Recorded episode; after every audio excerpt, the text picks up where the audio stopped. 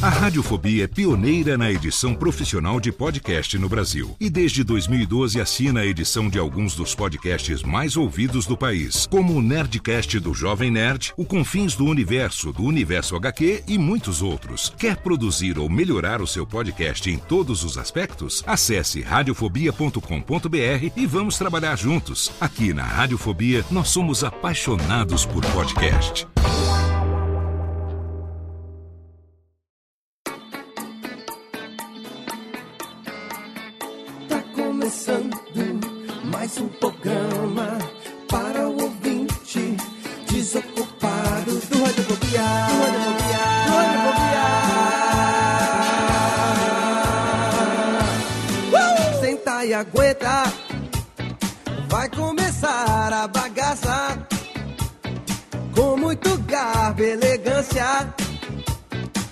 Seu radiofobia alheio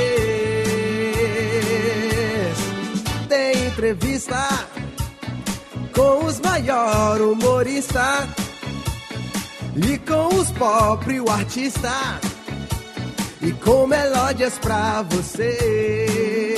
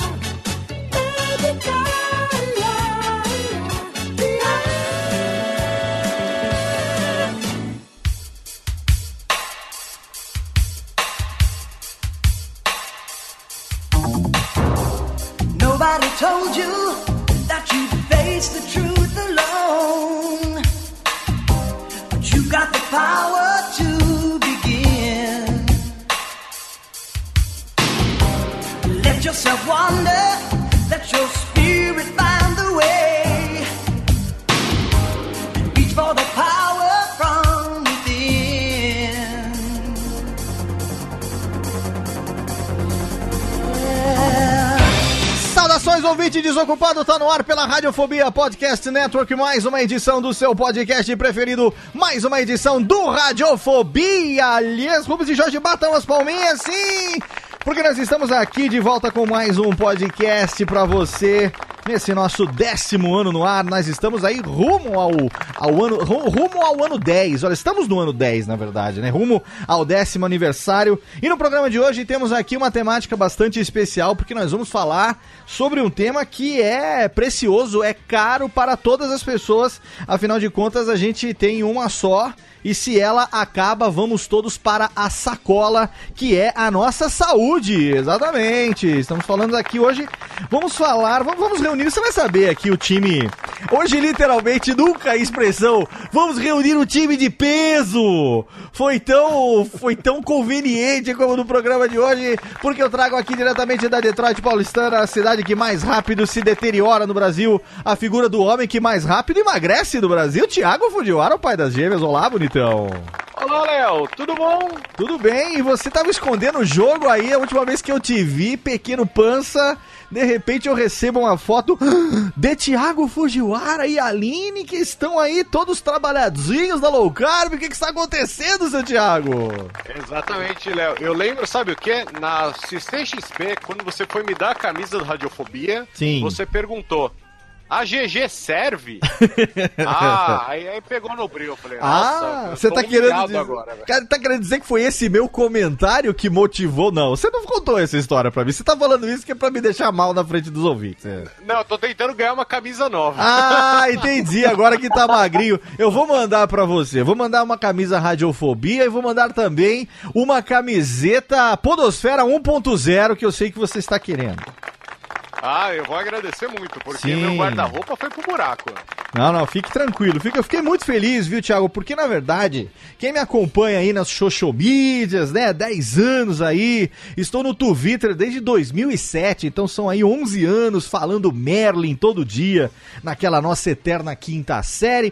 E aí as pessoas acompanham a gente, agora vive uma época onde a gente mostra também, a gente que trabalha, a gente que eu digo, os profissionais de comunicação, como eu, radialista, agora a gente mostra a cara também, né?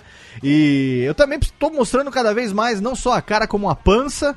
Porque todo mundo acha que o Gaveta, que edita o Nerdcast até hoje, então falou, não, não sou o Gaveta, estou, fazendo aqui, a minha empresa está há seis anos aí editando os podcasts, e aí a gente começa a se preocupar. Na, na verdade, não, a aparência é a menor das minhas preocupações, eu estou preocupado Porque a gente mesmo... já nasceu feio, né? Não, é, se- Aparência.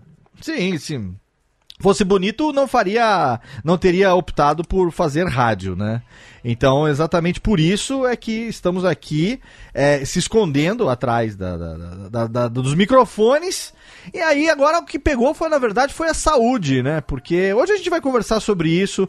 é, quando que os- aqueles que se consideravam gordinhos conformados resolveram dar um basta nisso, descobriram que, na verdade, ser um gordinho conformado é ser um doente conformado também, por que não? E resolvemos falar hoje sobre isso, sobre como foi que nós estamos aqui num processo, cada um de nós temos convidados hoje aqui que têm experiências bastante diferentes entre si. E a gente tem aqui exemplos de pessoas que, em comum, perderam peso em algum momento da vida, estão em processo de perda de peso, de emagrecimento. Emagrecimento agora com saúde, buscando fazer isso de uma maneira é, sustentável, né? De uma maneira mudando o nosso estilo de vida. E para isso eu trouxe ele, começando por ele, que a gente sempre enche a boca para falar que é amigo nosso, claro, meu irmão do coração, mas o homem que venceu a gastroplastia, Dudu Salles, está aqui conosco diretamente do Papo de Gordo, do Corações Aê, aê, aê. Peludinhos. Cara, se algum dia eu encontrar com o meu médico, né, o cara que fez a redução de estômago em mim, ele vê como eu fiquei depois, ele vai olhar com aquela cara assim, puta, eu perdi horas da minha vida com esse merda. Mas ganhou uma grana, né? Ganhou uma graninha. né? não foi pelo plano de saúde, não sei se ele ganhou tanto assim. Ah, bom, é. ok. O plano deve ter pago ele de alguma maneira, mas Dudu, a gente brinca muito com essa coisa, tanto é que é, teve um período aí, você lembra 2011, 2012, quando tava na onda de todos os podcasts aí querendo fazer camiseta e tudo. Tinha muitas lojas parceiras que eram comuns para todos os podcasts. A gente criou o tamanho GGG, 3G, 4D e DS. Que o tamanho DS era o tamanho do Dudu Salles. Você se é. lembra disso, não? Sim, claro, nossos amigos lá da, da Fiction tinha o tamanho DS e o era tamanho- maravilhoso, porque durante muitos anos eu comprei todas as minhas camisetas da Fiction só por causa disso. E alguns amigos também falaram que passaram a comprar lá porque era o único lugar que tinha um tamanho enorme. Exatamente. Era o meu tamanho pessoal, isso foi muito Era o bom. tamanho pessoal, tamanho Dudu Salles que a gente. É, e era um pouco mais caro porque gastava o pano, que era Mais uma, pano, né? muito Tipo assim. pano. Era uma lona praticamente a camiseta. Mas o Dudu tem uma história muito bacana pra gente compartilhar aqui, porque o Dudu é um cara que, além de ter feito a cirurgia de estômago, ele fez. A gente conhece a história, quem acompanha o Papo de Gordon, fica já aqui também a, a dica pra você ouvir lá o, o podcast com o irmão do Radiofobia, que é o Papo de Gordon a gente conhece a história do Dudu e não só o Dudu, todos os participantes, os integrantes do Papo de Gordon, mas principalmente o Dudu. O que ele já fez? Ele já fez todas as dietas possíveis que você pode imaginar no planeta. Sim. A última vez que eu falei com ele, ele falou pra mim, eu falei, Dudu, você tá fazendo dieta? Ele falou, estou. Eu falei, que dieta? Eu estou fazendo a dieta da lua. Eu falei, me explique como é. Ele falou, eu só não como dia de eclipse. Pô, essa dieta eu também quero fazer, Dudu. Essa, essa piada eu não conhecia, eu gostei, eu vou usar. É, essa daí, a Térica não gostou muito, não. né? Eu só Essa não. vou abraçar. É, tem a dieta da sopa, que é agora na low carb, né? O nosso convidado Aham. já já vai falar, a dieta da sopa, que é aquela. Deu sopa, eu tô comendo, né? E essa daí eu sempre usei, a vida inteira. Não é Continua carboidrato e deu sopa, eu tô comendo. E tem um cara que assustou, na verdade, eu me assustei recentemente, por isso chamei ele pra participar desse programa, amigo nosso de longa data, que quando eu vi ele numa calça que cabia dois dele hoje, eu falei, Cacetovski, o que que tá acontecendo? E ele veio hoje aqui compartilhar um pouco da sua experiência de ter perdido 25 quilogramas, nada mais nada menos com a dieta low carb do que nosso amigo Ernesto Belotti de novo no Radiofobia depois de tantos anos. Fala, Beloteira. Olá, olá, olá. Galera, tudo jóia? Alô, Léo. Dudu. O homem do skate, o homem que a gente não imaginava, o engenheiro de pista de skate. O cara faz pista de skate, ele testa ele mesmo lá na, na, na prancha. E a gente sempre se imaginou como que esse cara se equilibra em cima do skate, né, Belado? E aí agora Ah, che- chegou o momento é, que. Andar de skate, começar velho é difícil, mas pra voltar foi um pouquinho mais fácil. Mesmo estando gordo, eu andei de skate a vida toda. Então, Mas eu me mais- assustei, cara. Eu vou deixar o link no post pra foto recente lá no Instagram que você postou. Que eu Ah, falei. Aquela foto ajudou um pouquinho. Aquela foto, os 25 quilos são reais, sabe? Eu realmente eu perdi isso. A roupa era que eu usava mais socada, mas aquela foto ficou um pouquinho. Eu ainda tô gordo pra caralho ainda. Eu tô. Eu Você- tava muito gordo, eu ainda tô um pouquinho. Eu te vi há duas semanas. Você não tá gordo pra caralho. Você tá gordo só. Gordinho fofo, pode falar, você tá fofo. Pra É, quem era tá gordo pra. fofinho. Olha, pra quem era Eu gordo te pra. comia de novo. Pra quem era gordo pra caralho, ficar só gordo é um processo, é uma conquista. Eu É, também estou. Eu fiquei bem, fico bem feliz com Eu também estou. Eu também estava gordo para caralho, agora eu só estou apenas gordo, estou querendo deixar de estar gordo. Olha lá as filhas do Thiago já reclamando que querem Não mamadeira. são as minhas, não. Ah, não? Então quem é? Vídeo. Ah, É do é a. Aline, Alice, Alice que tá reclamando? Diretamente de Salto de Tararé, Ho- hoje ele de via satélite veio aqui pra falar com a gente. É claro que a gente não poderia falar de dieta, de alimentação saudável, de alimentação, comida de verdade, do que chamar ele aqui mesmo de férias. Ele veio, Luigi Rister do Radiofobia novamente, eles. Olá, boa noite a todos. Eu já quero pedir desculpas, porque estou em salto do Itararé para o Brasil e tem minha filha gritando nesse exato momento na porta. É, ela está com a avó dela, mas é o seguinte: aqui em Salto do Itararé, infelizmente, a tecnologia é, ainda é um sonho distante da população e o acesso à internet aqui é um dos milagres da- que está chegando, então a gente ainda está meio que uma conexão horrível aqui. Espera um pouco Léo, que parou uma moto agora aqui. Se Caraca. tiver dois homens aí, tranca o portão. É, sai correndo, cara. Muito bem, ó. Luigi tá lá de Salto de Tararé. Vai, vamos acertar a conexão de Luigi, mas o papo hoje é exatamente a respeito disso. A gente vai falar sobre como que nós estamos perdendo peso com saúde e também contar um pouco das nossas experiências frustradas, de tudo aquilo que a gente já fez e o que, que a gente tá fazendo hoje. Não é um programa, já vou adiantar aqui, não é um programa de catequizar ninguém para nenhum tipo de dieta específica, nada. A gente vai falar sobre hábitos saudáveis e o que, que cada um tá praticando agora. É claro que a gente tem em comum o fato da gente estar fazendo uma dieta low carb. O Dudu fez também, du- tá fazendo uma dieta paleo, né, Dudu, durante muito tempo. É, Isso. então nós vamos falar sobre isso, por que que a gente encontrou, se realmente a gente encontrou um caminho que a gente acha que é o melhor a seguir, se já virou hábito, se mudou a qualidade de vida, enfim, não é pra você começar a fazer igual a gente não, tá? A gente só queria, na verdade, todo mundo trocar experiência a respeito, e como é mais fácil gravar um podcast do que ficar falando individualmente, então a gente vem aqui no Radiofobia e fala e compartilha com você. Lógico que muita gente estava perguntando também é, para mim nas redes sociais, no Instagram e tal. Léo, conta um pouco aí do processo, como é que tá sendo, é, qual a experiência, quais, tem, quais têm sido as dificuldades, se você estabeleceu alguma meta, ou se não estabeleceu e ao chegar vai dobrar a meta, né? Diga pra gente aí o que que tá acontecendo, então a gente vai falar tudo isso no programa de hoje. Pera que eu vou ali fritar um bife e já já eu volto porque está começando o Radiofobia, Les!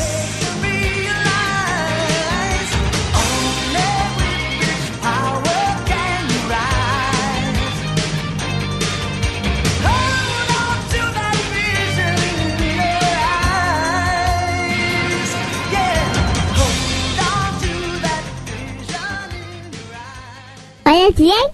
Hola Chien. Con Ness. Adiós, Poppy. Adiós, Poppy. Adiós, Poppy.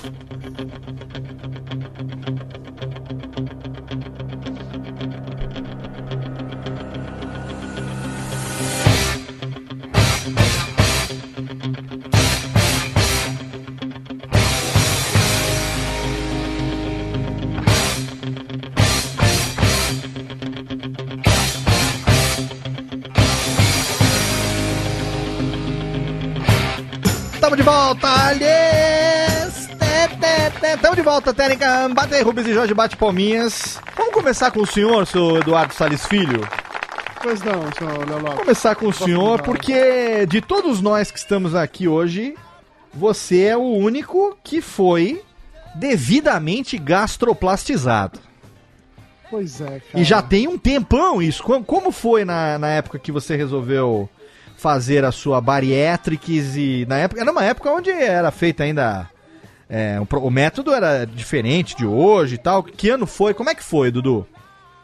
É, então assim, primeiro dando um contexto que, é, como você falou mais cedo, né, relacionado com a quantidade de dieta, eu já fiz tanta dieta na minha vida, já engordei, emagreci tantas vezes, que pra abraçar a piada ruim, é, na vibe assim de, fazer, de efeito sanfona, eu toquei asa branca mais de mil vezes. fiz muito isso na minha vida, muito. Fiz... Faroeste caboclo. Boa, É, é, é tipo isso, é tipo isso. boa. Pense em alguma dieta, qualquer que seja, eu com certeza já fiz, sabe? Eu já fiz uma dieta. Aquela que do abacaxi, que só podia comer abacaxi, você fez, não? Fiz essa do abacaxi, estourei minha boca inteira de afta, foi uma Puta, merda. a Elba contou uma vez, eu fiquei com dó dela, disse que ela cagou o abacaxi um mês, coitada. É, eu fiz uma, vez também que envolvia o negócio de ficar tomando chá. Hum, E aí, puta, você tinha que tomar uns cinco tipos de chás ao longo do dia. Teoricamente é porque a bebida quente fazia que você sentisse menos fome, mas na verdade era só um chá com gosto de merda, assim. Nossa. tomar. Eu odeio chá até hoje por causa disso. A dieta da sopa também tinha, não tinha, Dudu? Dieta da sopa? Então, eu não lembro se tinha dieta da sopa, mas a da lua realmente tinha. Tinha uma parada que, que num dia específico de lua lá, você não comia nada, você fazia jejum naquele dia e tal. Cara, eu já fiz muita dieta merda, muita, muita, de verdade, assim. E aí, quando chegou há 10 anos atrás, em janeiro de 2008, Hum. é, foi quando eu fiz a cirurgia de redução do estômago que eu cheguei naquele ponto de que, porra, eu já tinha passado dos 30 anos e eu tava vendo que tava só piorando. Assim, eu tava com 176 quilos. 170. pesado. Peraí, peraí, peraí, peraí, peraí, peraí. Eu vou, eu vou jogar um reverb pra você falar pode falar. 176 quilos. Não, não, não. me- merece, merece nosso respeito tecnológico e calórico. Chupa essa manga. 170. Mas, mas tem assim, também tem, tem, tem que levar em consideração o fato de que você é um cara alto. Você tem o quê? Você tem quase 2 metros de altura. É, não pode dar um pouquinho menos, vai. Eu tenho um 1,89. Só a 1,90. Ah, mas É, 1,90. Você, na luz certa, sabe? No ângulo correto, Porque- passar por 1,90. Porque mas pra é. quem não, para quem te vê pela primeira vez, tipo, por exemplo, pra uma para uma Ira Croft da vida, é, Ah, sim, você meio, você né? é praticamente um bonecão de Olinda, né? que, aqueles caras enormes. Não, porque você é alto realmente, é, é grande. E como diria minha mãe, eu sou ossudo. Eu tenho estrutura. Ossudo, é, é, tem- você tem ossos largos. Tenho o ali, quadril largo, tenho os ossos grossos. Você, você é cadeirudo, Léo Lopes. Você é Cadê- diferente. Eu, eu sou cadeirudo, bundudo, não, eu é sempre fui. Eu sempre fui bundudo. Quando eu era criança na escola, vou revelar aqui agora. Um dos meus apelidos era Pera. Pera. Justo. Pelo, forma... Pelo formato, né? Consegue fazer, né? Eu era, Sim, eu era, o sim, eu era o pequeno Pera. Mas, Dudu, você sempre foi gordo. é, não vou falar gordinho porque é eufemismo, né? 170 quilos, gordinho é eufemismo. Você sempre foi gordo desde moleque? Ou você teve uma época que você deu um embuchê, assim? Cara, eu sempre fui gordo. Eu tive fase da minha vida que eu fiquei mais magro, porque ou eu fiz dieta, ou vendo aqueles momentos que você dá uma esticada assim, quando você é criança, adolescente, mas eu sempre fui gordo. Eu não tenho nenhuma recordação minha em que eu já não era gordo. Ah. É, tem histórias na minha família de. é, em, festa de crianças, sabe, aniversário de criança, eu sentava do lado da mesa lá de salgadinho e ficava comendo tudo. No final, eu tava enfiando o salgadinho goela abaixo pra manter lá, porque o objetivo era comer mais se eu conseguisse, sabe? De sair correndo e ir no meio da rua vomitar pra voltar pra comer mais. Puta, o Coisa objetivo era comer de passar mal mesmo. é, exatamente. O objetivo, o objetivo era esse. Não há nenhuma dúvida quanto a isso. É, quando eu fui ficando adolescente, teve um momento que eu dei uma esticada e aí não é que eu fiquei magro, mas eu fiquei menos gordo, passou mais despercebido ali quando eu tava na sétima, oitava série, sabe? Sim. Eu ainda era o cara mais gordo da escola, mas eu não parecia tão gordo assim. Certo. E aí, depois da, da vida adulta, bicho, chega um momento que você simplesmente. né, você vai engordando, você vai engordando, você vai engordando. Pois Às é. tenta fazer alguma coisa, faz uma dieta ali, uma colar, você emagrece, mas depois você volta a engordar de novo, porque ninguém tem muita paciência pra fazer na mesma dieta pra sempre e tal. Sim, sim. E aí, cara, chegou nesse ponto, assim, eu, 30 anos de idade, 176 quilos, eu falei, ok, ou eu faço algo agora, ou daqui a um ano eu vou estar com 200. E depois com 250, é melhor dar um basta nesse momento. E foi quando eu resolvi fazer a bariátrica. Entendi. É, não- foi a primeira pessoa da minha família a fazer, duas primas minhas tinham feito antes. Você tinha Ah, o quê? era- 30, 30 anos? Eu tinha 30 anos na 30 época, anos. assim. Entendi. 30 e poucos, né? Eu tô com 42 hoje, foi 10 Sim, anos sim, atrás, 30, 32 quando, eu, 30. quando eu operei. Perfeito. É, mas quando eu tomei a decisão, eu tinha uns 30, porque eu passei pelo menos uns dois anos só me despedindo da vida de gordo. Eu falei, ah, Ah, você teve, você teve todo um rescaldo interessante. eu demorei propositadamente pra fazer a cirurgia, porque eu queria aproveitar ao máximo o meu estômago. Eu falei, não, Comer cara, já que, eu- já que tá acabando isso, eu vou sair dessa vida, então eu vou aproveitar tudo que dá pra aproveitar. Então, nos meus últimos seis meses antes de operar, eu, eu jantava em churrascaria duas noites por semana, sabe? Chegava em casa, comia Nossa. tanto, chegava em casa dormia sentado, eu não conseguia nem sequer deitar na cama de tanto que eu tinha comido. É desse jeito. Essa pessoa saudável e equilibrada, mentalmente, É, sim. é que sou eu. E Essa- a bariátrica veio no cenário. Ah, essa foi a verdadeira Monster Life, né? Essa que é a Sim, chama. eu, A eu me orgulho muito Orgulho, é.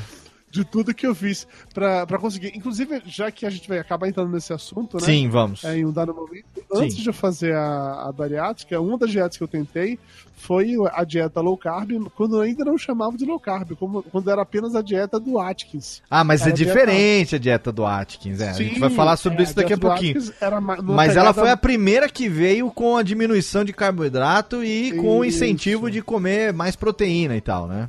E, e eu fiz a dieta do Atkins e emagreci muito. Eu perdi, sei lá, 30 quilos em seis meses fazendo Olha aí, Atkins. olha aí. Só que eu não consegui manter aquela dieta muito tempo, Sim. porque como eu nunca gostei de Porque seus salada, rins pararam de funcionar e você não mijava mais. Também eu acho que isso aconteceria se eu ficasse durante mais, sei lá, dois meses. Aham. Mas deu ruim antes, porque a variedade de alimento que eu comia era muito pouco, porque eu não comia quase nada de salada. Então, eu basicamente eu comia carne, ovo e, sei lá, tomate, sabe? É, é, realmente. Não é muito saudável você comer apenas carne, ovo e tomate. Então chegou no momento que eu não tava aguentando mais e, e pulei fora. Carne, ovo, tomate, a sua vida era um x-egg mal feito, coitado. Pois é, e sem o pão, Sem né? o pão, puta que pariu, que bosta, né? Ah, e quando você fez a, a, a, a bariátrica, o processo de, de convencimento, teve alguma, al- alguém que te influenciou, um exemplo, ou você olhou e falou assim, vou fazer, senão vou morrer daqui a dois meses? Eu tomei a decisão de fazer, não teve ninguém me dando força ou algo do gênero, não quer dizer, me convencendo algo do gênero, não, mas eu esperei três pessoas conhecidas fazerem a cirurgia e, E não morrerem. poder Boa. é, acreditar. Boa, eu faria Então- mais ou menos a mesma coisa. Mas, mas, mas, assim, antes de decidir pela bariátrica em si mesmo, é, em que momento que, vo- que você teve que tomar a decisão, você achou, a- a- teve a certeza de que aquele ali era o caminho pra você, que não tinha outro? É porque aquela altura eu já tinha feito literalmente todas as dietas que existiam na face da Terra, Entendi. sabe? Você já tinha tentado elas- de tudo já. Sim, todas elas funcionaram pra mim. Eu emagreci muito. Com toda a dieta. Não teve nenhuma dieta que eu fiz pra falar, puta, essa não deu certo. Todas as dietas que eu fiz deram certo e eu emagreci. Certo. Só que dietas restritivas, você não aguenta ficar muito tempo, você começa Você a pirar volta, né? nessa merda. Sim. Num dado momento você volta a comer normalmente, e quando isso acontece, cara, dá um efeito rebote e você engorda muito Efeito mais rápido rebote. depois. Perfeito. Então, foi aquele ponto que eu falei, caralho, não dá, não é mais isso, eu preciso encarar isso de um jeito diferente. E foi aí que foi, muita gente tava falando de dieta de cirurgia bariátrica. Sim. Minha esposa já tinha feito, duas primas tinham feito, eu falei, ok, vamos tentar isso aí. Mas a maior prova de que eu não tava tão certo assim disso, eu te falei, eu fiquei entre tomar a decisão e me operar foram quase dois anos. Sim, sim. Sendo que normalmente o processo de cirurgia é muito rápido. Sim. É, você consegue fazer isso, sei lá, em 3, 4 meses. É, não sabe, é. Se você tá sim. com muita vontade. Você queria comer pra caralho antes de chorar de não poder comer mais. Fala a verdade. Sim, vai. eu não, tô, eu não estou negando Sim, isso. é vamos claro. bem claro, eu não Sim, estou sim. negando esse tipo de coisa. Tô só comentando que eu atrasei de propósito mesmo o processo. Talvez se tivesse um pouco de incerteza, não sei. Certo. Faz 10 anos, cara, eu sou velho, eu não lembro tantos detalhes assim Tá. de.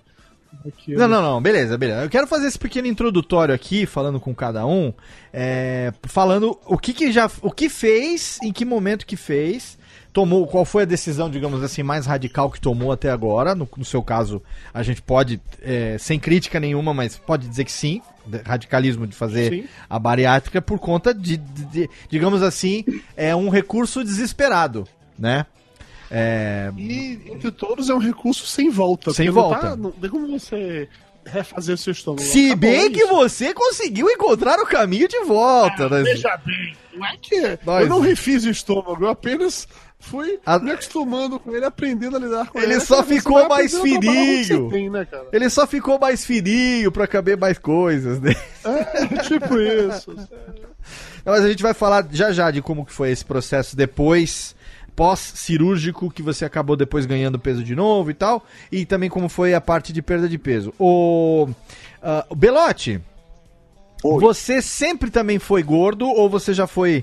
é, Porque eu, eu lembro que, se eu não me engano, eu posso estar enganado, mas eu lembro de ter visto fotos suas, eu posso estar enganado, mas eu acho que sim.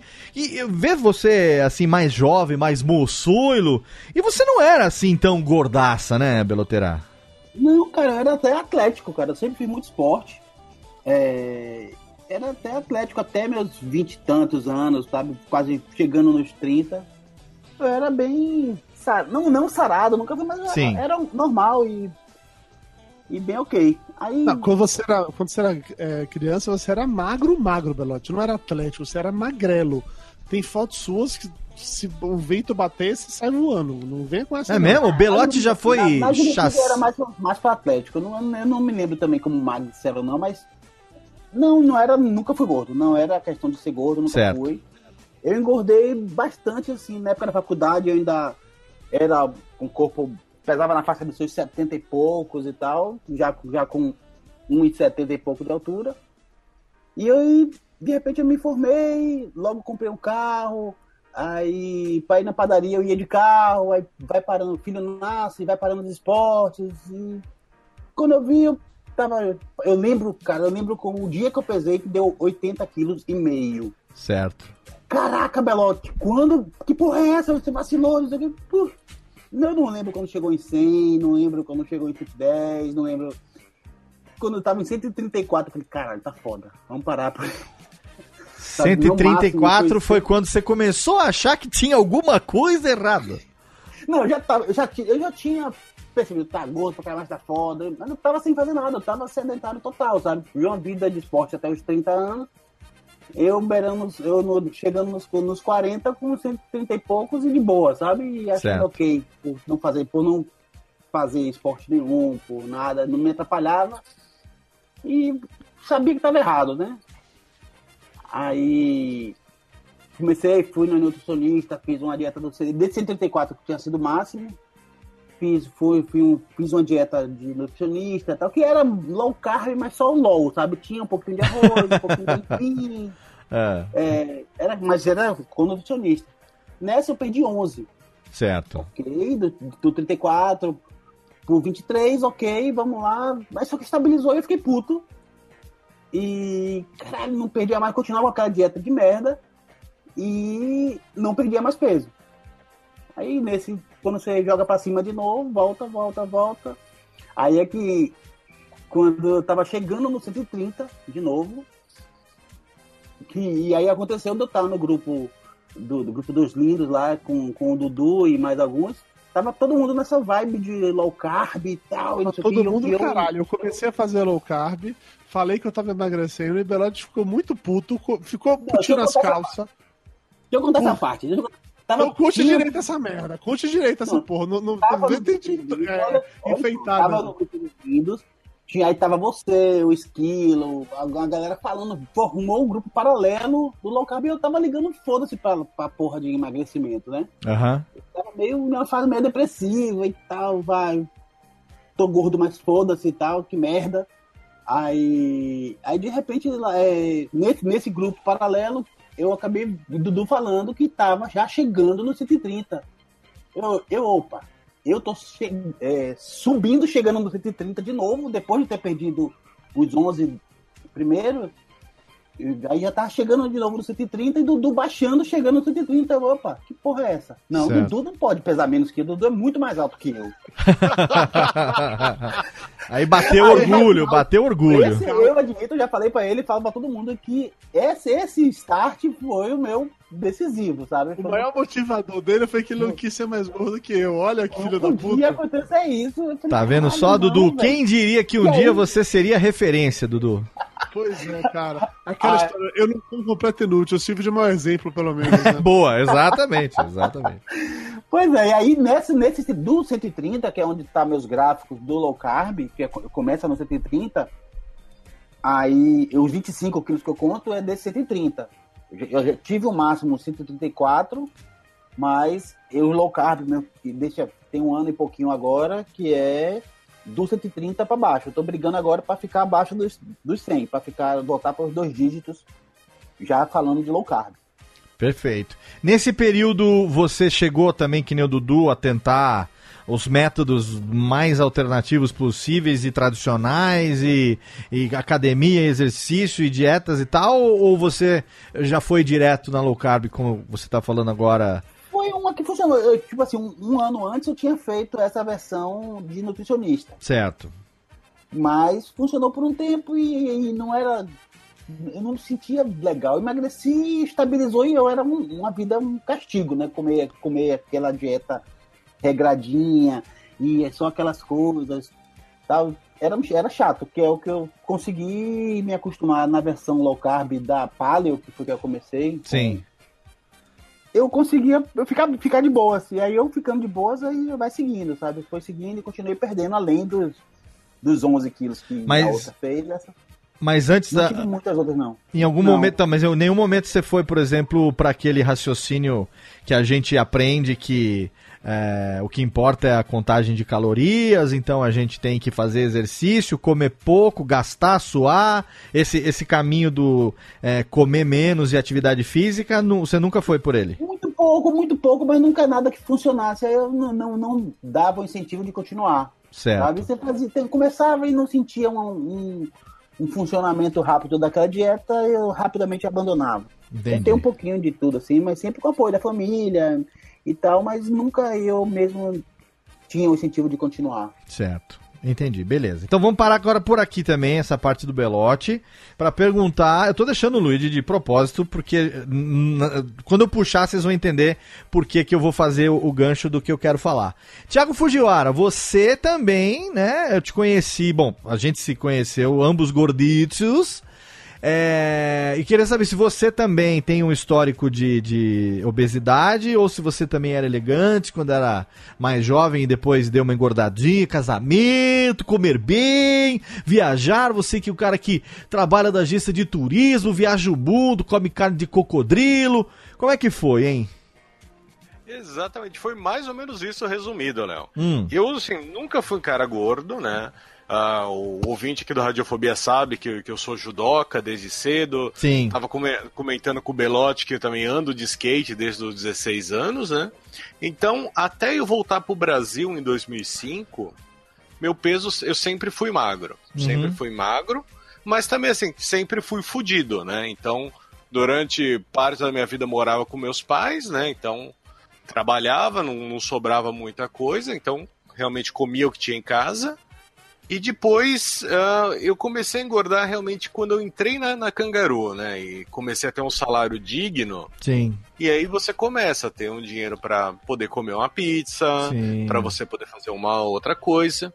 E o problema de trabalhar na Avenida Paulista Hum. é que você está cercado ali de tudo. Sim, No- com certeza.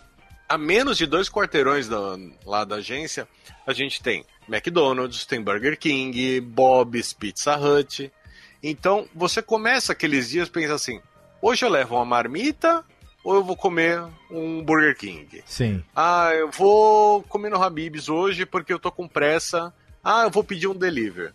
Então, quando eu entrei na agência, eu entrei com 88, mais ou menos. Aham. E aí, assim, sem perceber, eu tava com 104. Olha aí. tem- Aí o meu chefe pegou, conversou comigo e falou: Cara, eu tenho uma amiga que é nutricionista, eu acho que você tá precisando. E isso eu não enxergava, não, não tinha, nunca tinha percebido que tinha dado nessa engordada.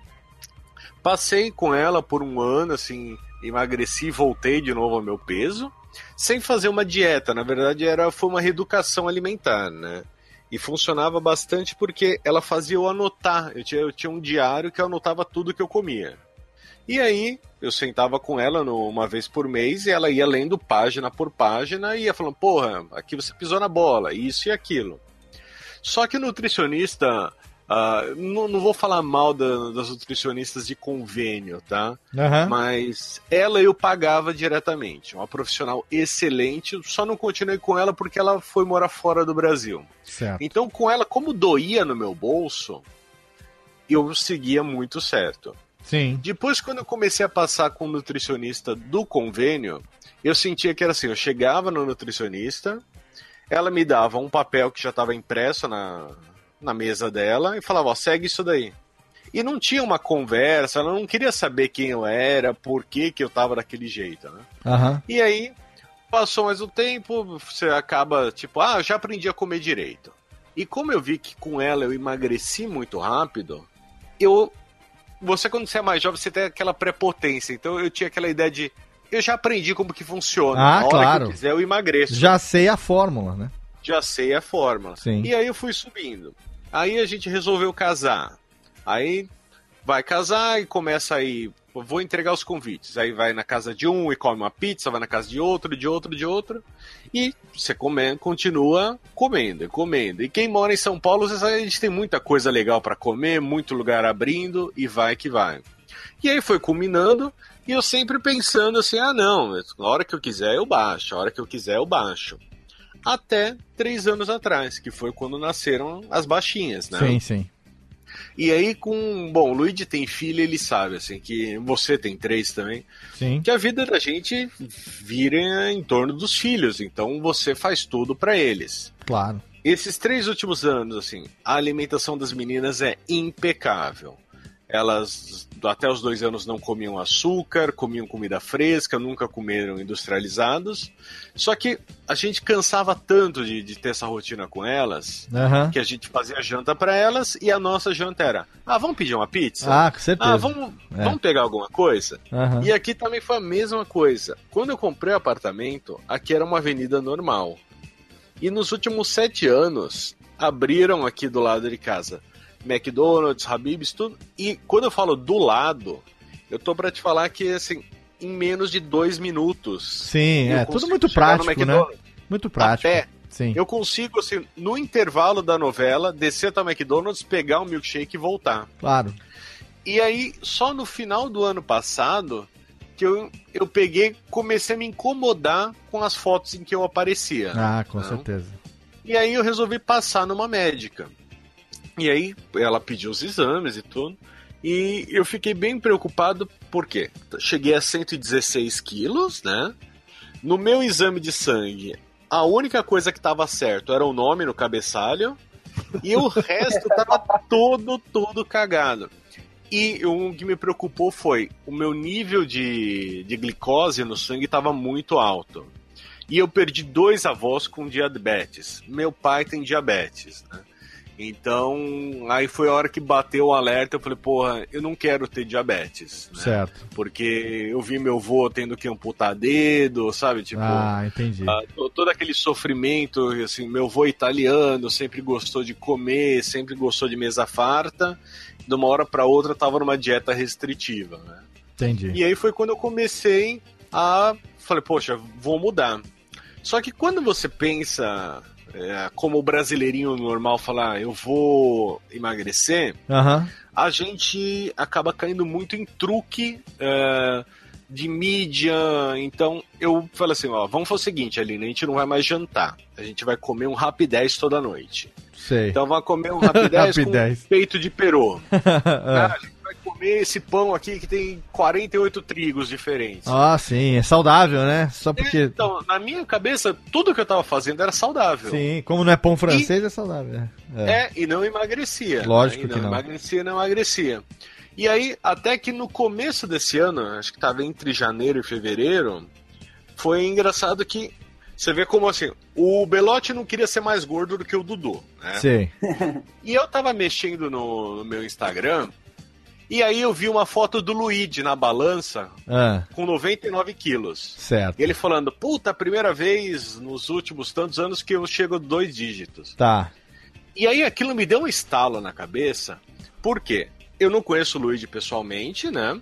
mas acompanho o trabalho dele. E aí eu falei, porra, cara, o Luigi é um cara parecido comigo. Gosta de cerveja, sabe? Tipo, eu tava com cento e poucos quilos. E ele contando que chegou até 99 quilos, eu falei, porra, não é possível, cara. Porque acho que pra pessoa normal, se você vê tipo um Rodrigo Hilbert falando que ele perdeu 10 quilos, você acha que aquilo é inalcançável. Fala, não é pra mim, deve. Meu, tem alguma É, coisa. Sim, É, sim. o ca- o cara ficou malhando pra caralho, corria 10 quilômetros. E aí eu vi ele falando na low carb. E aí na mesma semana, o Lierson deu um retweet do Luigi e ele falando: Ah, porra, se não fosse a low carb, eu seria um obeso hoje. Aham. E aí eu vi ele falando que ele tinha 120 quilos, uma coisa assim. E foi quando eu resolvi experimentar low carb. Fui, Certo. estudei, ah, li Dr. Souto, um monte de coisa. Aham. E aí, graças à low carb, hoje eu tô com 91 quilos, cara. Olha aí, olha aí. Thiago Fujiwara é um exemplo de. Agora, agora vamos aproveitar o seu, o seu gancho aqui. É...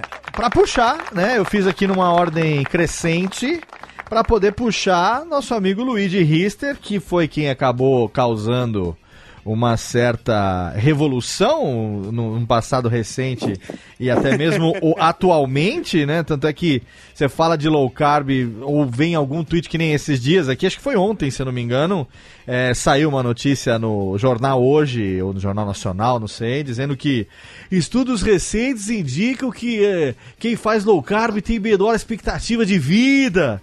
E aí eu já imaginei que neguinho fosse, mas não deu dois minutos, você entra no Twitter, tá nego lá citando, é, Luigi, tô te falando aqui, ó, ó, ó, é o cientista que tá falando aqui, ó.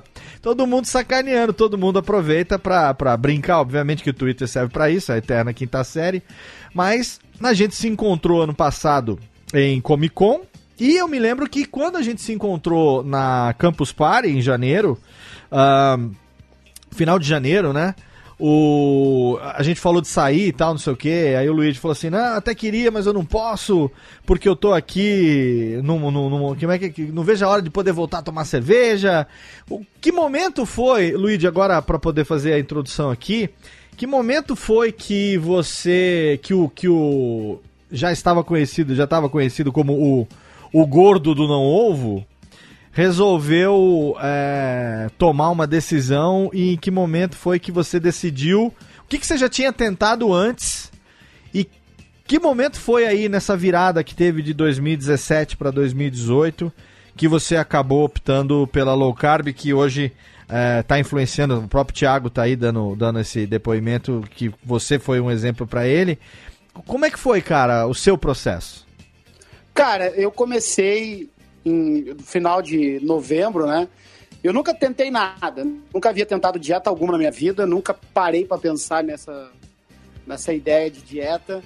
Eu comecei a engordar com 10, 11 anos de idade e foi assim a vida toda, né? Muito porque a- o, o brasileiro, né? eu acho que brasileiro não, mas é um problema geral, assim, que a gente tem muito pouco conhecimento sobre nutrição. E eu acho que um dos grandes responsáveis por mais da metade da população estar acima do peso hoje, níveis de diabetes tipo 2, é, como nunca se viu, crianças ou cada vez mais obesas, crianças desenvolvendo é, diabetes já com 9, 10 anos, como já tem algumas é, é, matérias sobre isso. É, é justamente pelo pouco conhecimento sobre nutrição que a gente tem. É, é um conhecimento muito elitizado. E, claro, o, o nutricionista, a profissão existe, é necessária, é importante. Mas é, a partir do momento que as pessoas não sabem o que é um carboidrato, você vê que a gente tem um conhecimento assim raso sobre aquilo Aham. que determina o quanto a gente vai viver. Se a gente vai viver bem. Né? A alimentação está diretamente ligada, a má alimentação, aliás, está diretamente ligada com as. da- você pega ali a lista das cinco principais causas de morte no Brasil, três é, tem relação direta com maus hábitos alimentares. Então, assim, a gente é, come sem prestar atenção. Então, eu era essa pessoa, eu nunca tinha parado para pensar se isso, aquilo era bom e tal. Então, eu sou um gordo é, de simplesmente é, ignorância, porque eu achava assim que todo mundo que come bastante é gordo Sim. e, e é gordo porque não faz exercício. É porque a avó falava, né? Olha aí, tá gordo, tá bonito, tá forte, né? E aí, eu, enfim, eu era esse cara. E eu nunca tinha parado pra pensar nisso. Nisso, mas eu perdi o meu pai muito cedo. Meu pai morreu com 40 anos. Meu pai morreu vítima da má alimentação. É, morreu de infarto.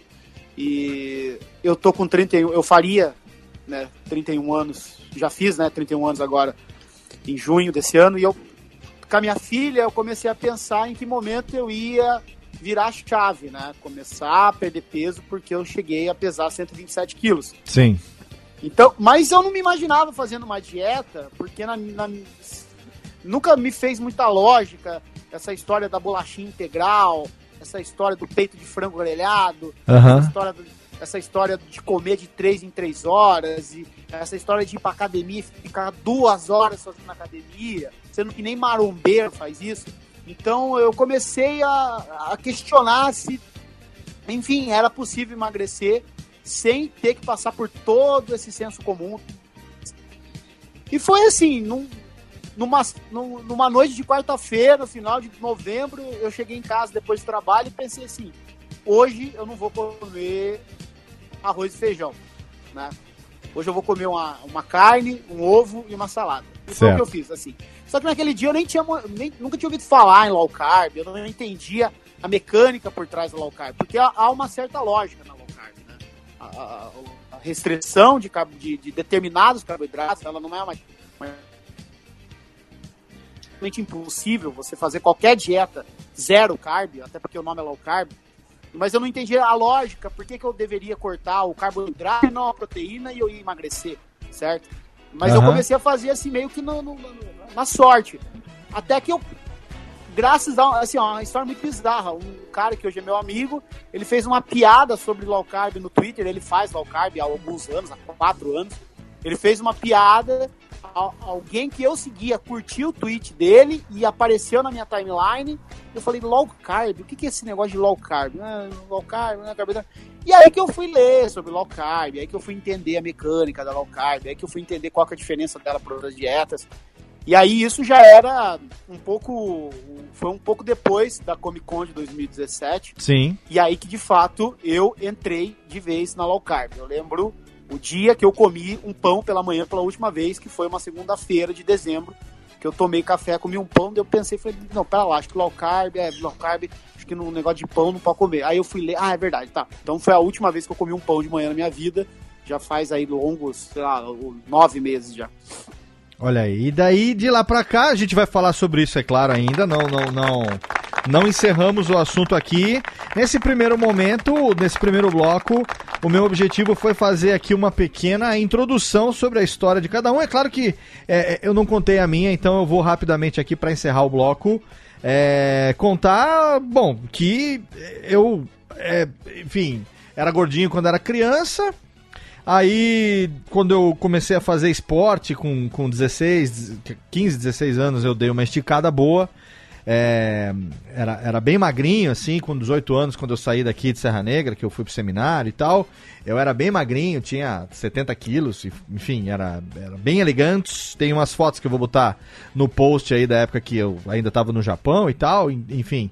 E depois é que aí você, né, vai dando aquela engordada. Eu lembro que quando eu casei, eu tinha 99 quilos. Isso foi no ano 2000. É...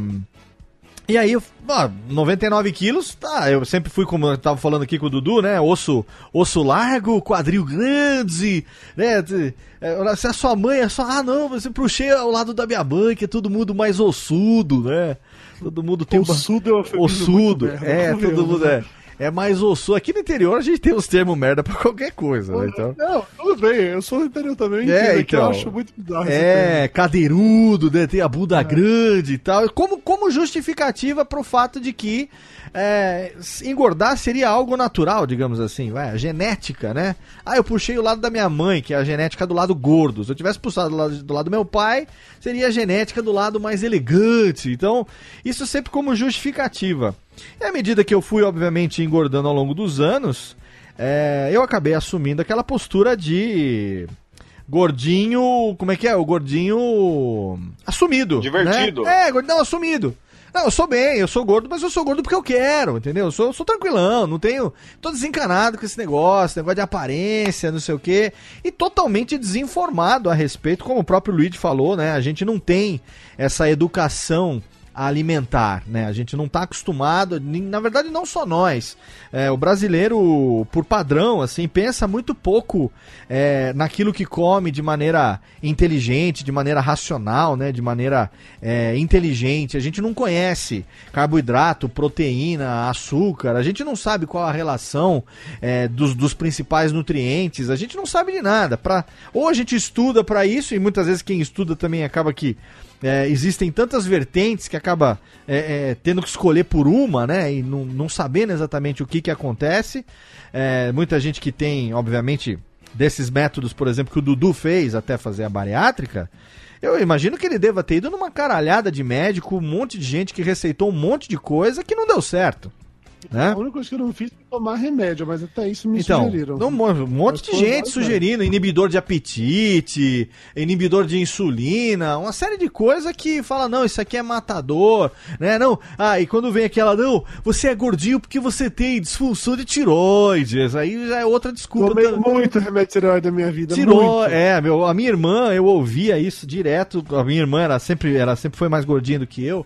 Ah, não, porque tiroide, é hipertiroidismo, e não tinha nada. Você foi fazer o exame, a era perfeita. Era comer pra caralho, que nem um bucho mesmo, e foda-se o resto sem, sem pensar no amanhã. E eu também passei por esse momento que o Thiago descreveu, né? De estar num momento de vida um pouco mais confortável, né? Eu trabalhava numa época que eu trabalhava naquela montadora japonesa de veículos automotivos. Eu tinha um amigo que a gente fazia um anúncio na revista dele e ele me presenteava com o voucher de churrascaria, que era uma delícia. Aí você ia pro voucher pra churrascaria, Não aí tinha co- como dar certo isso também, comia que nem um filha da puta, aí no final era petit gâteau, era. Era. Como é que é? Cre- Creme de papaya e o cacete a quatro. Cassis. Com cassis, e sem, mas sem, sem contar que você comia que nem um lazarento, né? E obviamente que o processo engordando, engordando, engordando, engordando, engordando. Eu acho que o auge pra eu chegar e, e falar assim, alguma coisa errada. Você vê, nesse, nesse meio tempo eu parei de fumar, comecei a beber muito menos do que já bebi. Não parei de beber porque eu gosto de beber, mas muito menos do que antes. Agora, uma coisa que eu não parei foi de comer. Muito pelo contrário, você acaba parando de fumar, você acaba comendo um pouco mais. Você acaba, né, bebendo um pouco menos, você compensa um pouco mais com- na comida. Ansiedade comendo pra caralho. E aí o auge, pra mim, eu tenho uma foto que eu vou deixar no post é, para quem quiser dar uma olhada, mas o auge pra mim foi no lançamento do meu livro é, em janeiro de 2015, quando eu vi as fotos que a Ana, a Aninha e o Hamed tiraram da- da- da- do lançamento do livro em São Paulo e me pegaram nos ângulos que eu falava, nossa, mas esse é ângulo. esse gordo? Esse, não, não, esse ângulo que ela tirou essa foto não me favoreceu. Até que eu Essa lembro. lente tá distorcendo demais. É, até que eu lembro que alguém. Uma grande angular aqui, né? Eu falei assim, o ângulo que essa foto foi tirada não me favoreceu.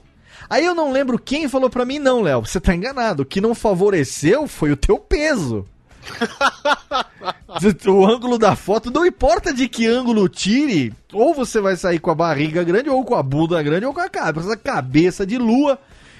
E aí eu olhei aquelas fotos e falei, meu Deus, eu estou gigante. E foi o auge do, do, do meu peso, que foi 130 quilos.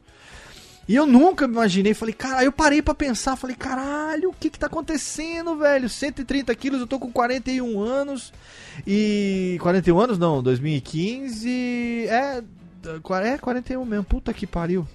Então é 41. Velho. É mesmo, eu sou de 74, 41, eu ia fazer, tava com 40, ia fazer 41 anos, falei, cara, pera um pouco, velho, alguma coisa tá errada aqui, foi aí pela primeira vez que eu fui procurar uma nutricionista, e eu passei por todas as fases que você pode imaginar. Comecei, primeiro mês deu tudo muito certo, porque você seguiu aquela dieta à risca que a nutricionista passou. Na época eu não tinha título do clube ainda, então não frequentava academia, mas eu comecei a fazer caminhada.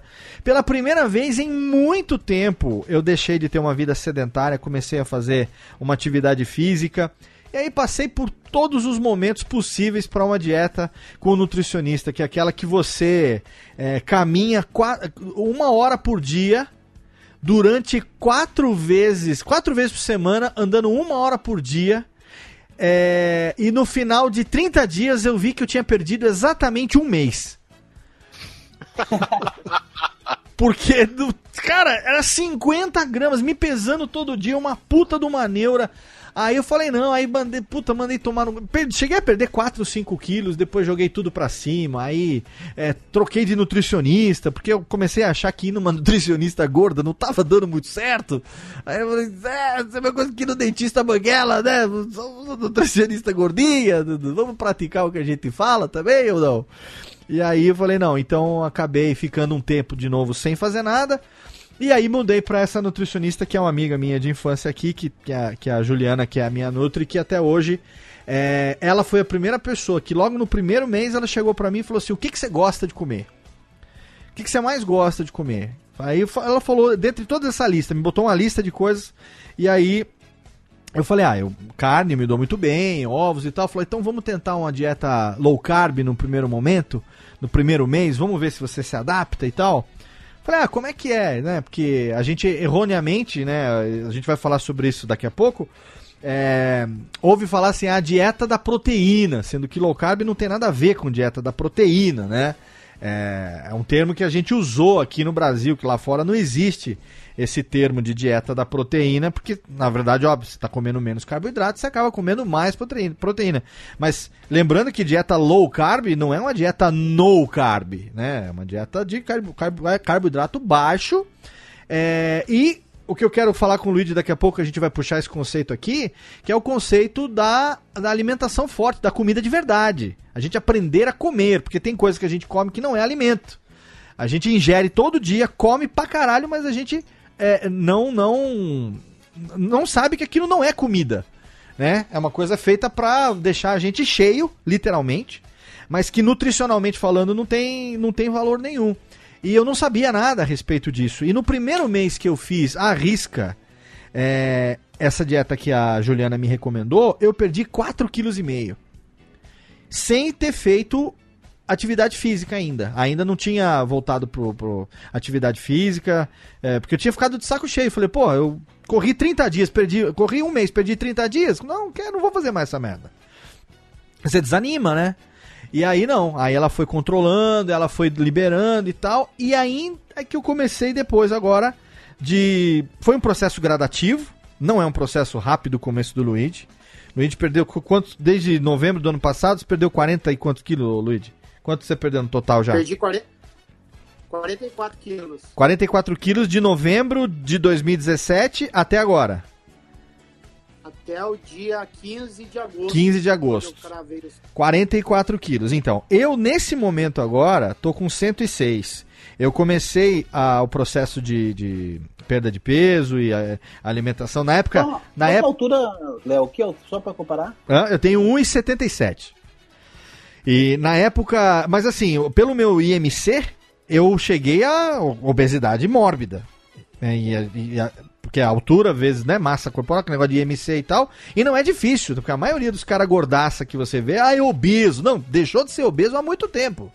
É, é obesidade mórbida mesmo, pelo IMC que você mede se você é sobrepeso, obeso ou, ou mórbido, né? É, e aí você começa a ler, você começa a estudar um pouco, você começa a ver o perigo da.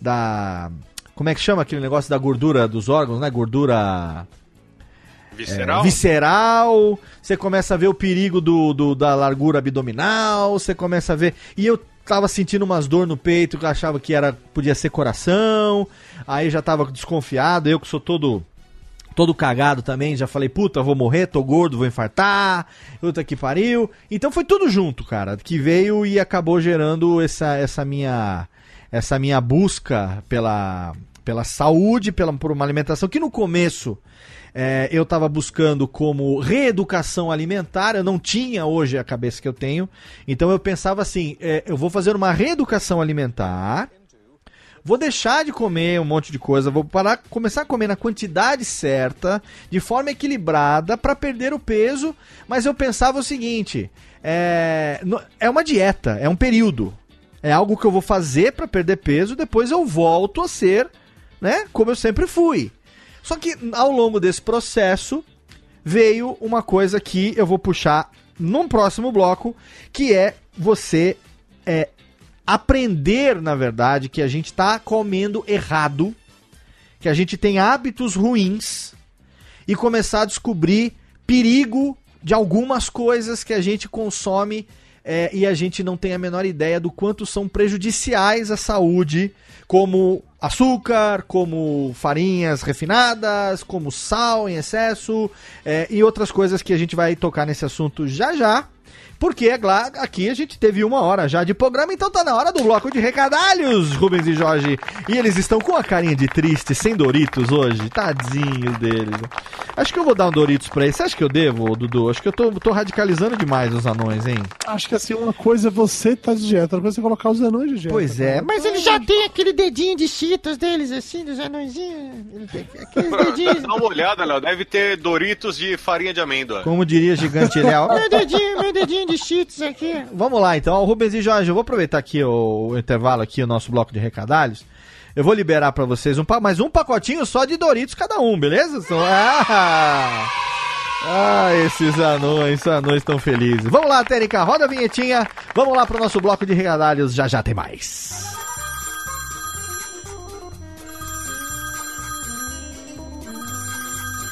Alô?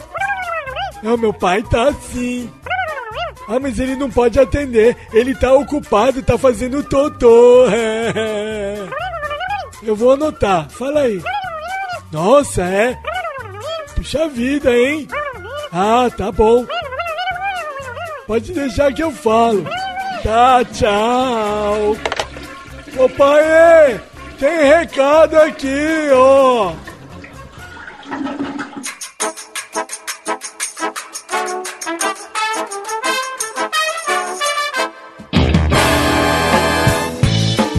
Rapidamente para a sessão de recadalhos desse Radiofobia hoje, totalmente magrinho, sim, os gordinhos falando sobre suas experiências de emagrecimento, as nossas histórias de derrota e também o que deu certo nessa busca pela saúde, por um novo estilo de vida.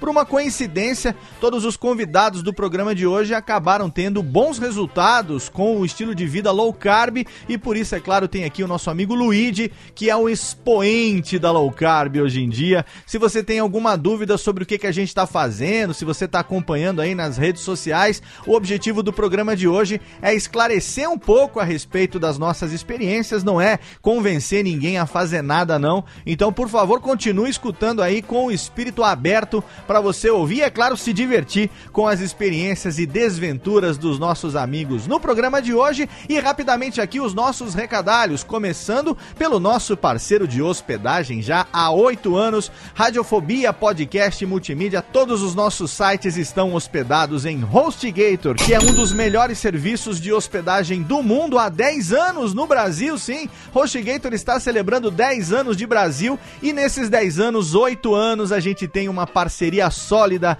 Radiofobia e HostGator e agora em 2018, cada vez mais consolidada com uma promoção exclusiva para os ouvintes dos podcasts da Radiofobia Podcast Network. Você consegue assinar os planos anuais de hospedagem compartilhada da HostGator com 50% de desconto. Olha aí que legal! Você pode ter um condomínio de altíssimo garbo e elegância, como nós temos aqui. Você sabe, né? Se você tem uma ideia, a sua ideia merece um site, ela merece ganhar vida com um site. E lá na HostGator você encontra tudo o que você precisa para ficar online bonitão com o seu negócio, com o seu hobby, com o seu site da maneira como você quiser. Lá você pode contratar domínio, você tem, é claro, a hospedagem de sites, você tem e-mail profissional e um criador de sites que te ajuda a montar em alguns passos. Rapidamente você consegue montar o teu site. Não precisa ser nenhum programador profissional para conseguir ter um site bonitão na HostGator e é claro,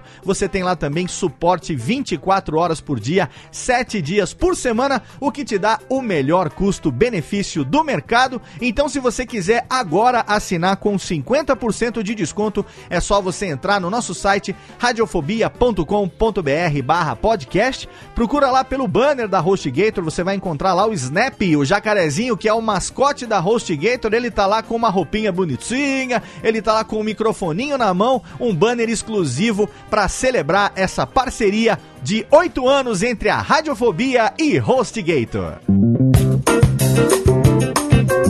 Se você gosta da Radiofobia, podcast multimídia dos podcasts da Radiofobia, você pode demonstrar o seu amor vestindo a camiseta. Exatamente, nós temos uma loja de camisetas, uma parceria com a Aerocast Store. Lá você encontra as camisetas exclusivas da Radiofobia, podcast multimídia. É só você acessar agora aerocaststore.com.br barra radiofobia e você vai encontrar a camiseta Radiofobia em quatro modelos exclusivos, duas em mescla, que é aquele tecido cinza, muito bonito. O logo tá lá em preto e branco, nosso microfone bonitão. E dois modelos também da camiseta colorida, camiseta azul marinho, com o nosso logo alaranjado, o microfone completinho, bonitinho, para você poder desfilar. Tem as versões com a tipografia escrito Radiofobia, podcast e multimídia, e tem as versões minimalistas só com o microfone para você poder desfilar o seu amor pela radiofobia. E lá você encontra também a exclusivíssima camiseta Podosfera 1.0,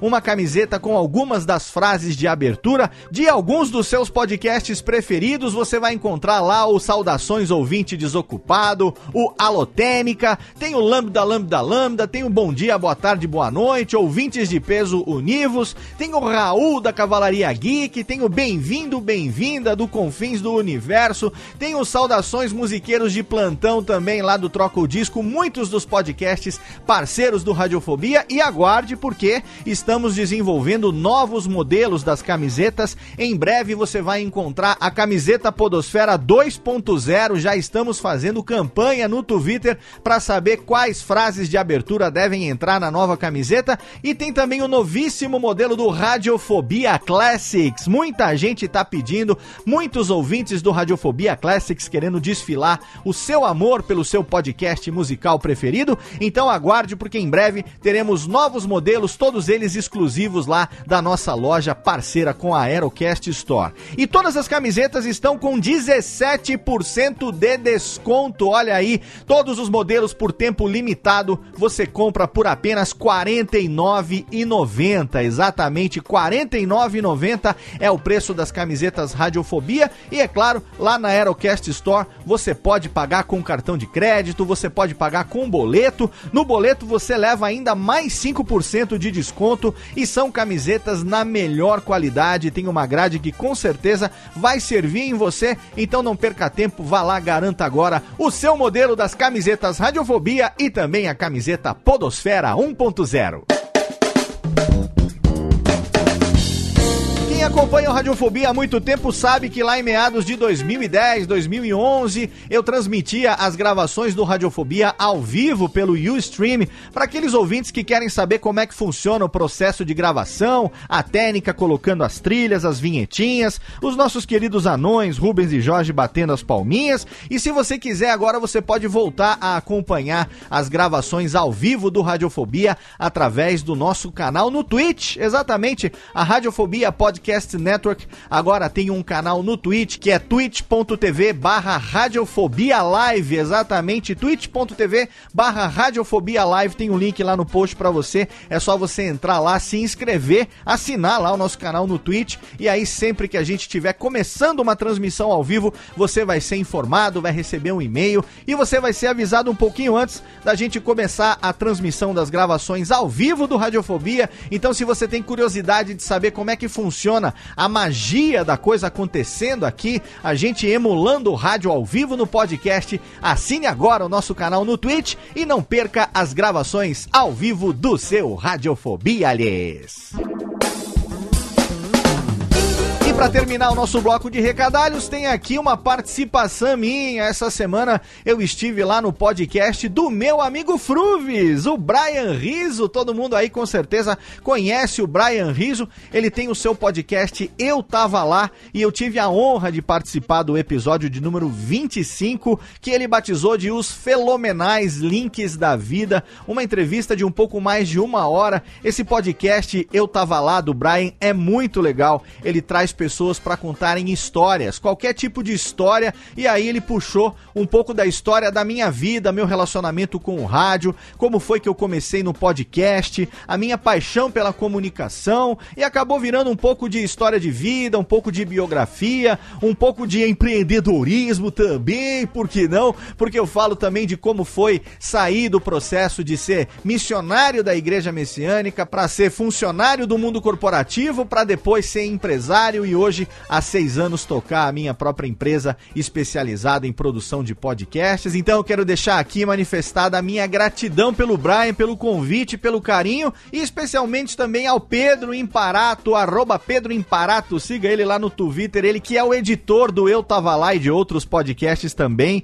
que me tratou com muito carinho, com muito zelo nessa edição. Se você quiser, tiver curiosidade de saber um pouco da minha história, tem um link lá no post para você ouvir a minha participação essa semana no podcast Eu Tava Lá, do meu amigo Brian Riso. Agora, Técnica, roda a vinhetinha e chama os gordo, porque a gente tem ainda mais da metade do programa pela frente para você continuar ouvindo um pouco das nossas desventuras e também dos recentes sucessos no processo de perda de peso, de ganho de saúde e também por que a gente escolheu um estilo de vida low carb. Continua aí que tem mais radiofobia alhês.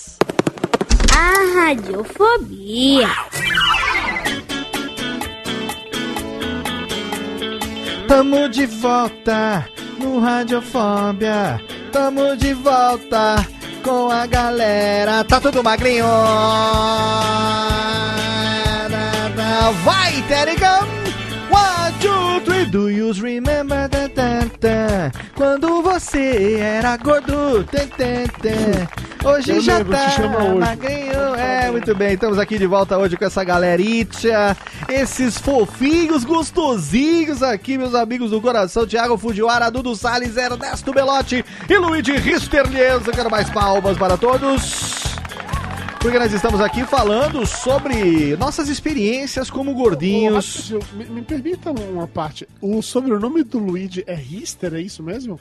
Não, É nome artístico, né, Luigi? A minha vida inteira eu achava que o nome dele era Luigi Hipster, porque ele era um cara hipster e era tipo um apelido. Não.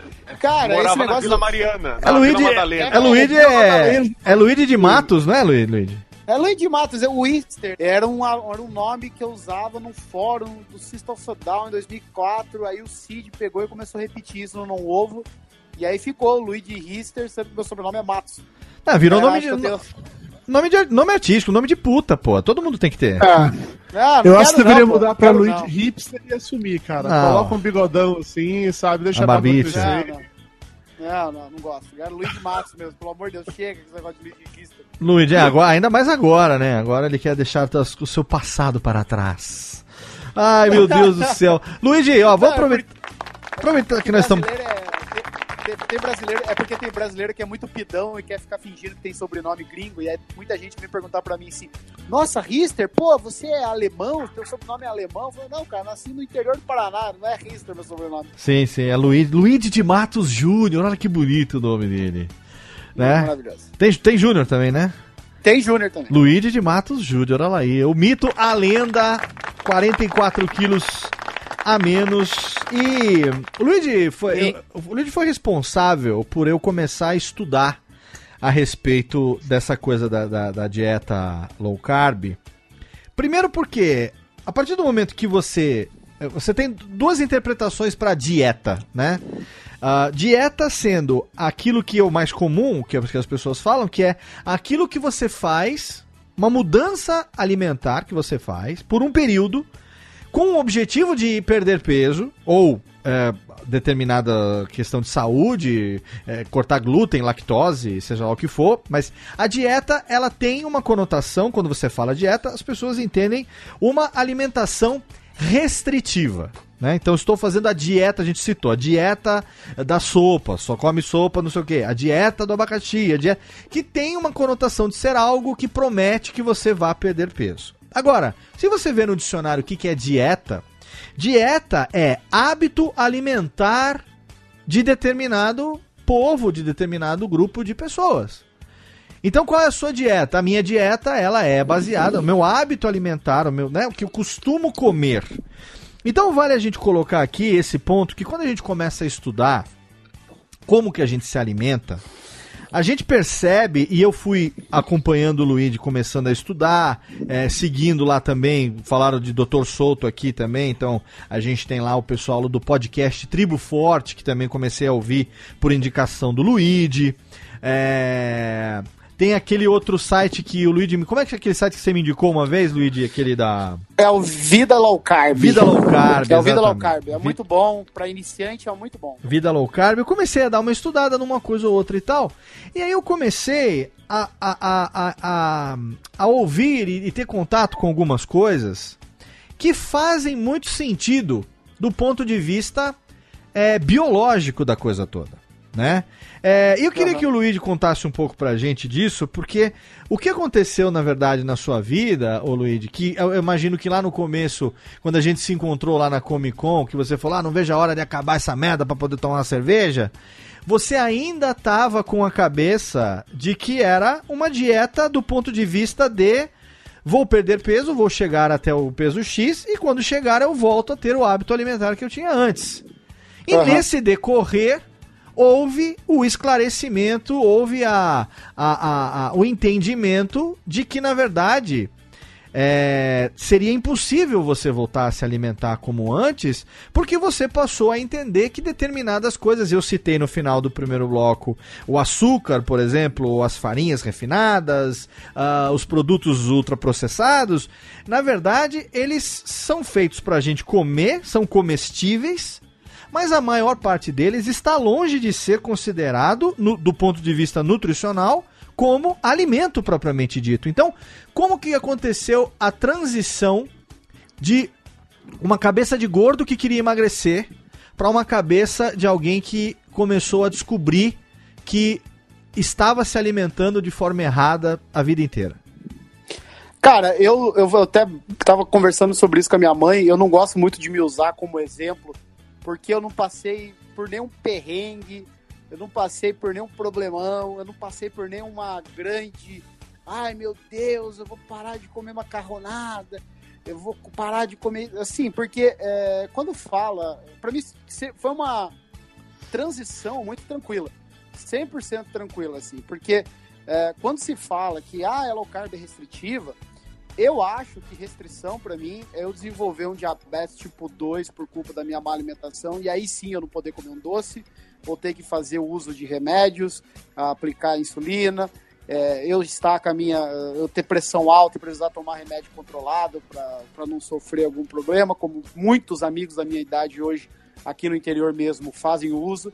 Então, é, então, restrição, é, sei lá, chegar nos 40 anos, como eu tenho alguns conhecidos aqui, que perderam membros porque deu problema com diabetes e tal, e tudo aquilo que você sabe. Isso pra mim é uma restrição. Eu não me empanturrar de açúcar e farinha refinada todo dia, pra mim não é uma restrição. Certo. Quando eu, quando eu comecei com a low carb, é, e, e eu assim, eu já. A, a minha mentalidade a respeito dos alimentos já, já, vinha, já vinha mudando é, nos últimos meses, é, muito por conta de um documentário na Netflix chamado Cooked, que eu recomendo muito para todo mundo, que é um, é um documentário que tenta trazer essa proximidade do ser humano com o alimento, porque a gente se distanciou demais do alimento. E eu sempre costumo falar que antes de falar de uma estratégia, que eu considero a low carb uma estratégia alimentar, Certo. é, é, antes de falar de estratégia alimentar, a gente tem que falar sobre é, é, aproximação com os alimentos, re- reeducação alimentar, sabe? A gente é, come muito processado, a gente come tudo pronto, a gente descasca, a gente tira de um pacote e põe no micro-ondas. Tem pessoas, tem crianças que nunca viram, sei lá, um pé de tomate. Sim. Tem gente que não que, que come carne, acho que nunca viu uma galinha viva na vida. Então a gente se distanciou dos animais, é, dos alimentos, assim. A gente é, trata o alimento como é, um vício prazeroso, que é sentar na, na frente do sofá e se empanturrar de sorvete vendo Netflix. A gente não sabe a procedência, a gente não, não conhece o que, que a gente coloca na boca, a gente não sabe o que, que é um macronutriente. Então, é, é, é, eu já vinha passando por uma reaproximação. É, cozinhar cada vez mais. Então, assim, as, perguntas, as pessoas perguntam para mim assim: como que você tem tempo para cozinhar?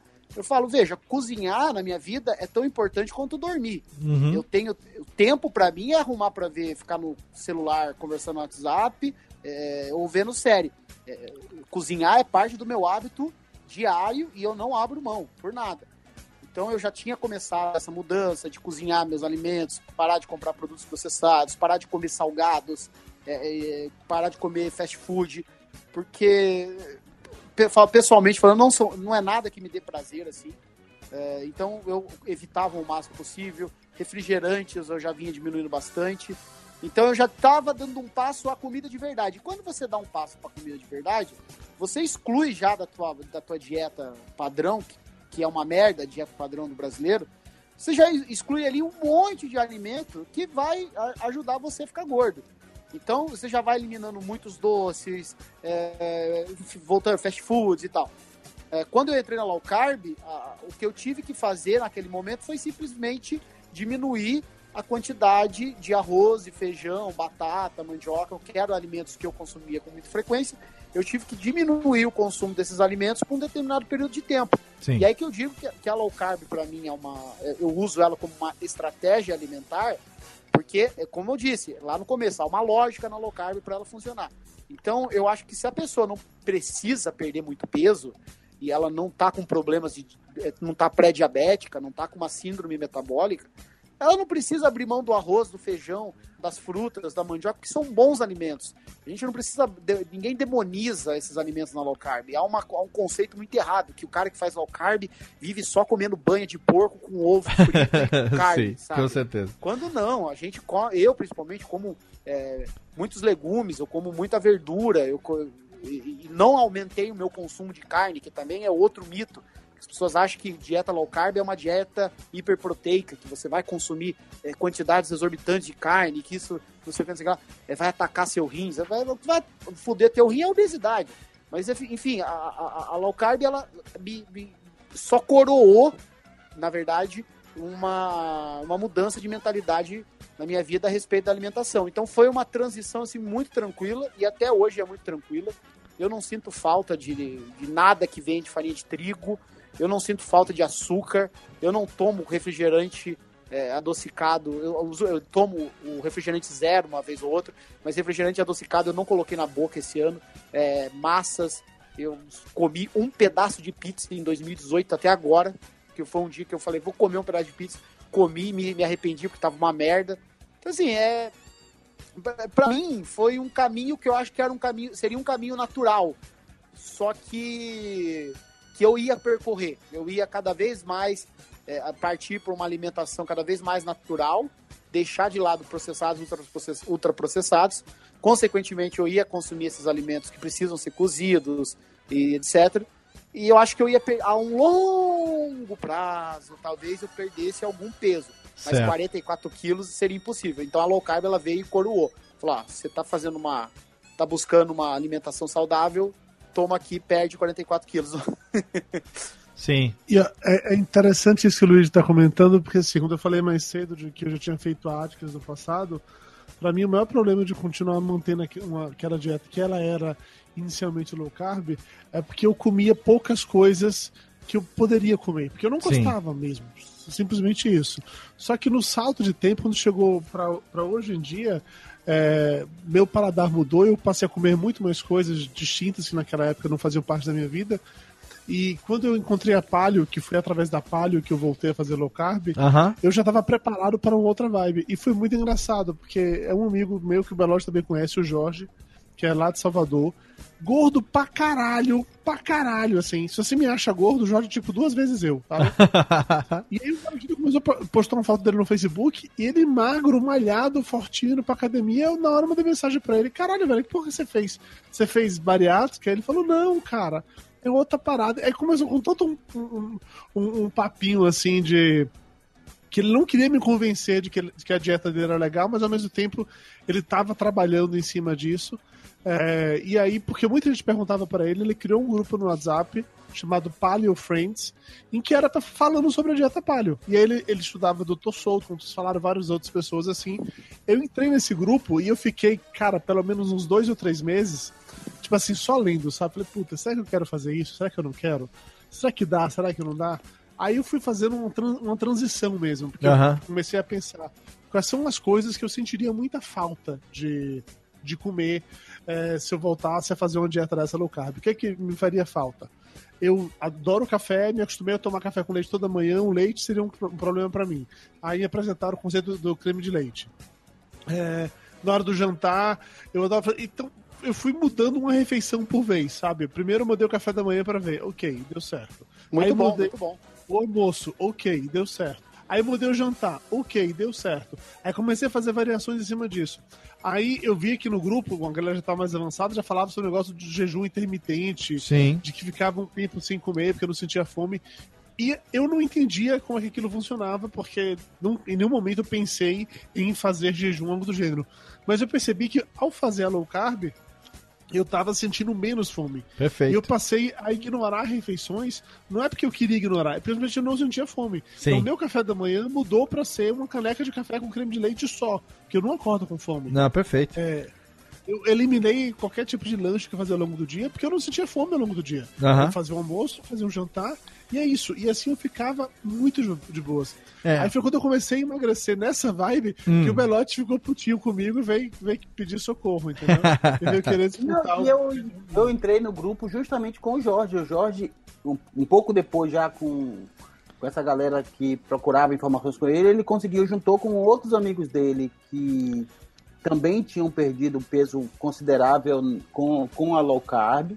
E criou, inicialmente era um, um grupo que ele vendia quentinhas, paleo, né, para ali aquela região perto dele, em Salvador é, fornecia as quentinhas e criou, foi quando eu entrei, eu e Simone, minha esposa, é, uma versão monetizada, a versão paga desse grupo de apoio pelo WhatsApp. Eu entrei antes disso, na minha época não era pago ainda não, tá? Só pra deixar bem claro. Eu entrei quando tava ainda. Quando ele tava naquela vibe só juntando a galera pra falar. E de uma hora pra outra ele percebeu Aham. que tanta gente tava perguntando isso, falou, ok, talvez eu tenha um modelo de negócio nisso aqui, ele tentou E fazer funcionou isso. por um tempo e aí eu comecei essa, esse, esse mês, esse mês que era a versão de entrada lá, funcionou bacana e eu continuei. Eu não segui na versão paga. É, e funcionou e peguei um gosto. Simone também ficou e foi bacana. Foi muito, muito bom. E é engraçado até isso que o Luigi tava comentando mais porque o Luigi ele se tornou um desses defensores low carb e fica parecendo aqueles veganos pau no cu do Twitter que fica advogando essa merda o tempo todo. Aham, eu aham. sou, eu sou, eu sou, eu sou. É. Eu sou e fa- e- eu fa- e faço questão de ser.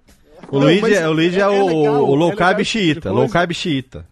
É, exatamente isso. Mas é legal esse tipo de coisa porque, assim, quando você é gordo durante muito tempo e você emagrece, as pessoas te perguntam isso naturalmente, e às vezes você fala uma coisa que você não tem nem noção do que tá rolando, Sim. e você descobre que alguém usou aquilo como referência. O Léo acabou de comentar, começou a pesquisar low carb por causa disso. O Van Nassel, o nosso amigo lá do. do Sim, grande 11. Vanassi. Conheci ele no casamento do Mauri. Exatamente isso. O Vanassi, ele comentou comigo na última gravação que ele fez comigo no Papo de Gordo, que uma vez ele viu é, uma foto minha, uma parada minha comentando no Facebook sobre isso. Aí ele viu isso, a mulher dele viu isso, ambos entraram exatamente nesse mesmo grupo que eu tava comentando do, do WhatsApp lá do cara. Os caras do esse grupo do WhatsApp era lá de Salvador. Olha aí que legal. Eles emagreceram um monte. Ele na época tava com tudo estourado, tava com é, o fígado dele cagado, tá, emagreceu muito fazendo a low carb, abraçou e mudou completamente a vida. E pra mim esse é o tempo, o termo mudar a vida. Que eu percebi fazendo a low carb que eu conseguia fazer aquilo. Das Sim. outras vezes que eu fiz dieta, era sempre uma coisa, não, puta, era difícil, era uma merda, mas vamos lá fazer pra emagrecer. Com a low carb eu consegui emagrecer sem sofrer. Então. E até isso que o, que o Belotti falou, não, pô, eu mereço um chocolate. O chocolate eu não sentia falta, mas eu sentia falta, por exemplo, de comer pão. Então eu me dava de presente um sanduíche por semana. Certo. E pra mim era super de boa, sabe? Pegava Sim. é, o sanduíche com toda aquela coisa que eu queria realmente fazer e pronto. Porque eu tentei abraçar essa, essa galera de ficar fazendo receitinha de ai, o pão com Farinha de amêndoa. não sei o que lá, ou então Ah, o é. brigadeiro. Receitas palha. de- Puta, isso. mas, sabe, não parecia comida, sabe? Então, aí que tá. Eu queria tocar nesse ponto agora que você falou, porque uma coisa é você é, reaprender a se alimentar. Outra coisa é você perceber que tem coisas que são prejudiciais, mas você continuar com a cabeça de antes. E você assim, ah, eu preciso substituir o meu pão por um pão low carb. Então, nada contra. Mas só o fato de você ainda ter na cabeça, por exemplo, eu, eu não como pão mais no meu dia a dia há muito tempo. Mas se eu vou a Santos e vou lá no Seven Kings, eu vou me permitir comer um sanduíche lá do, do, do Tucano. Se eu vou para São Paulo e vou lá na Trade, eu vou me permitir comer lá um, um oráculo lá do Lierson. É, um, vou um, um, um sanduíche em seis meses, entendeu? Agora, o- a gente tá falando aqui, isso vale a pena a gente é, levar, esse- levantar essa bandeira, que a gente tá falando de hábitos alimentares. E nós temos ao longo da vida péssimos hábitos alimentares. Primeiro porque a gente foi convencionado de que nós temos que fazer refeições em determinados horários. Então, almoço é naquele intervalo e você tem que fazer café da manhã, almoço, café da tarde e jantar, supondo, vai? Um cafezinho à tarde, um lanchezinho à tarde e o jantar. Aí eu comecei a estudar, comecei a ouvir lá os podcasts da Tribo Forte, lá, o, o Dr. Souto, e eu ouvi lá também um programa recentemente de um especialista canadense que fala sobre jejum intermitente, que em inglês é, jejum se chama fasting, né? É, e ele fala de intermittent fasting, que é o, o termo, e inclusive esse podcast está em inglês. Tem o vídeo também, eles têm no YouTube, mas também disponibiliza em podcast. Eu tava ouvindo em inglês, na academia, no carro e tal. E aí o cara falou um conceito que explodiu a minha cabeça, porque eu nunca tinha pensado nesta merda. Que café da manhã, em inglês, é breakfast. Breakfast é o quê? É a refeição Desjejum. que quebra. Desjejum, a refeição que quebra o jejum, é o desjejum. Agora, não é o porque é breakfast e aqui a gente convencionou traduzir desjejum como café da manhã, que ele precisa ser às 7 horas da manhã, a hora que você acaba de acordar. Se você tá numa, num- fez uma refeição que você tá sem fome, você não tem não tá sentindo necessidade de comer. Você dormiu sem, sem precisar comer porque você não sentiu fome, acordou de boa, tomou um café com um creme de leite como aí o Dudu falou, não precisou comer nada. E só foi sentir fome às 3 horas da tarde. Se você fizer uma refeição às 3 horas, 3 horas da tarde, essa refeição será o seu desjejum, será o seu breakfast. Será aquilo que vai fazer com que você pare de jejuar. Não porque você estava em, em- em alguma prática religiosa, nada contra, que, que inclusive é uma prática milenar, a prática do jejum, que muita religião, muita, muita cultura pratica isso, até mesmo como, como prática saudável, nada, nada contra o porquê você jejua, mas você simplesmente não estava sentindo fome. Então vou dar o meu exemplo. Ontem a gente foi numa churrascaria para almoçar. Levei meus pais, minha esposa, a gente foi numa churrascaria e aqui em Serra Negra não tem churrascaria. Então a gente tem que ir numa churrascaria numa cidade vizinha e é uma churrascaria. Todo mundo sabe que um rodízio hoje em dia não é barato, né? E eu na churrascaria, desde de, tem idade, eu, eu, eu não como nada de buffet.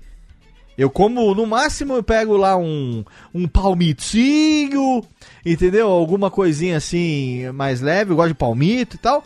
Mas eu vou na carne. Eu vou na churrascaria pra comer carne, pra comer salada. Eu tô comendo em casa todo santo dia pra caralho. Então vou, ainda mais agora, na low carb. Então eu vou, vou comer, né? Na churrascaria. Comi carne, todos os tipos de carne que eu quis, me satisfazi. Me satisfazi, me satisfiz. Me satisfazis, me satisfazis. E a hora que eu parei de almoçar, era 4 horas da tarde, eu virei pra minha esposa e falei assim: eu agora só vou sentir fome amanhã no almoço. Ela falou assim: ah, você tá falando isso, daqui a pouco você tá jantando. Não, querido, eu não senti fome. Eu passei ah, o, o dia inteiro ontem empanturrado, porque eu comi bem, comi muito. Carne pra caramba. Eu gosto realmente. É, e queria, fazia tempo que não ia numa churrascaria, aquela famoso tirei a barriga da miséria, né? Eu tirei a barriga da miséria pra compensar o, o valor do rodízio também. Eu fui almoçar hoje, era uma hora da tarde. De manhã cedo, o- o- hoje de manhã cedo, eu tomei um café. Tem a minha maquininha aqui, doce de gusto, que é café, pó de café mesmo, que tem dentro da capsulinha, um café matinal. Tomei o meu cafezinho matinal e fui almoçar uma hora da tarde, depois de ter ficado 21 horas sem comer. Foi um jejum intermitente de 21 horas. Nesse período eu não senti fome, tomei água, à vontade, sempre que tive sede, e de manhã tomei o meu café. E de boaça. De boaça. E sabe o que, que é o melhor? É você ir depois na balança e você tá 400 gramas a menos, meio quilo a menos. E você não sentiu fome, entendeu? Então, é, quando eu me deparei com esse conceito de alimentação de verdade, você começar a raciocinar sobre o que é comida e o que não é comida, abre-se uma- um universo de possibilidades na sua frente. Ô, Léo, e eu acho que não só você saber o que é comida e o que não é comida, mas eu acho que a low carb, no meu caso, ela ajudou eu conhecer muito o meu corpo e meus hábitos. Certo? Então eu percebi assim muita coisa que ah, eu comia não por estar com fome, Sim. eu comia ou para passar o tempo Sim. ou por alguma frustração. Então eu trabalho com bastante pressão. Certo? Então acontecia alguma coisa, não sei o que lá, o que, que eu fazia? Ansiedade, né? que pariu. Desconta na Preciso- comida. Preciso de alguma coisa gostosa. Sim, sim. Então abria a gaveta, pegava, sei lá, uma caixa de bis e a fileira de cima inteira. Show. No mesmo dia tinha outra frustração e o restante da fileira. Você chega em casa, você- sei lá, alguém te fechou no trânsito, ah, você teve um dia ruim, tomou chuva, você fala, porra, hoje eu, eu não mereço arroz e feijão. Eu mereço hoje, meu, uma pizza. Então, quando eu entrei na low carb, que eu percebia o quanto de hábito que eu tinha de comer sem estar com fome. E uma vez eu tava ouvindo, eu não vou lembrar se foi o Tato ou se foi o Mauri, que ele tava falando assim, que ele tinha um lance de tomar sorvete todas as noites. Ah, sim, sim, eu lembro. Foi num podcast E lá. que aí ele conversou com, com o coach lá, e o coach falou: é sorvete que você gosta? Ou é o gelado, ou é né? coisa? E ele percebeu que era o gelado. Aham. E eu percebi que eu fazia isso aqui em casa. Eu colocava as meninas pra dormir. Quando eu saía do quarto delas, eu ia direto pra cozinha e tomava ou um sorvete ou comia um chocolate, alguma coisa. Hoje eu tenho o hábito de diferente. Eu saio do quarto delas e aí eu deixei um, um pote com castanhas, com nuts, com algumas coisinhas. Aham. Eu pego umas 4, 5, ponho na boca e venho pro meu quarto dormir. Então, eu acho que ah, a pessoa na, na dieta, ela tem que entrar e ela tem que se conhecer. Porque eu também eu acho que não dá pra você começar uma dieta. No primeiro dia você já tá procurando receita de, de pão low carb, Sim, de exato. pizza low carb. Pois é. tudo. E também assim, ah, eu vi muita gente, assim, depois, vocês com certeza têm, têm a mesma história que eu. De algum amigo ver que você teve resultado, Sim. que você é uma pessoa normal, você é Sim. uma pessoa acessível, falou, poxa, se o Dudu emagreceu, o Belote, o Luigi, eu também consigo. Sim. E muitos amigos meus, eles já queriam começar o low carb, já falando, ah, beleza, já po- posso, já posso fazer dia do lixo na primeira semana? É, Essa é outra expressão pu- você, cool você fala, também, né? Cara, fala, cara, peraí, você quer começar? Eu falei, começa. Ah, e depois de um tempo, você vai perceber.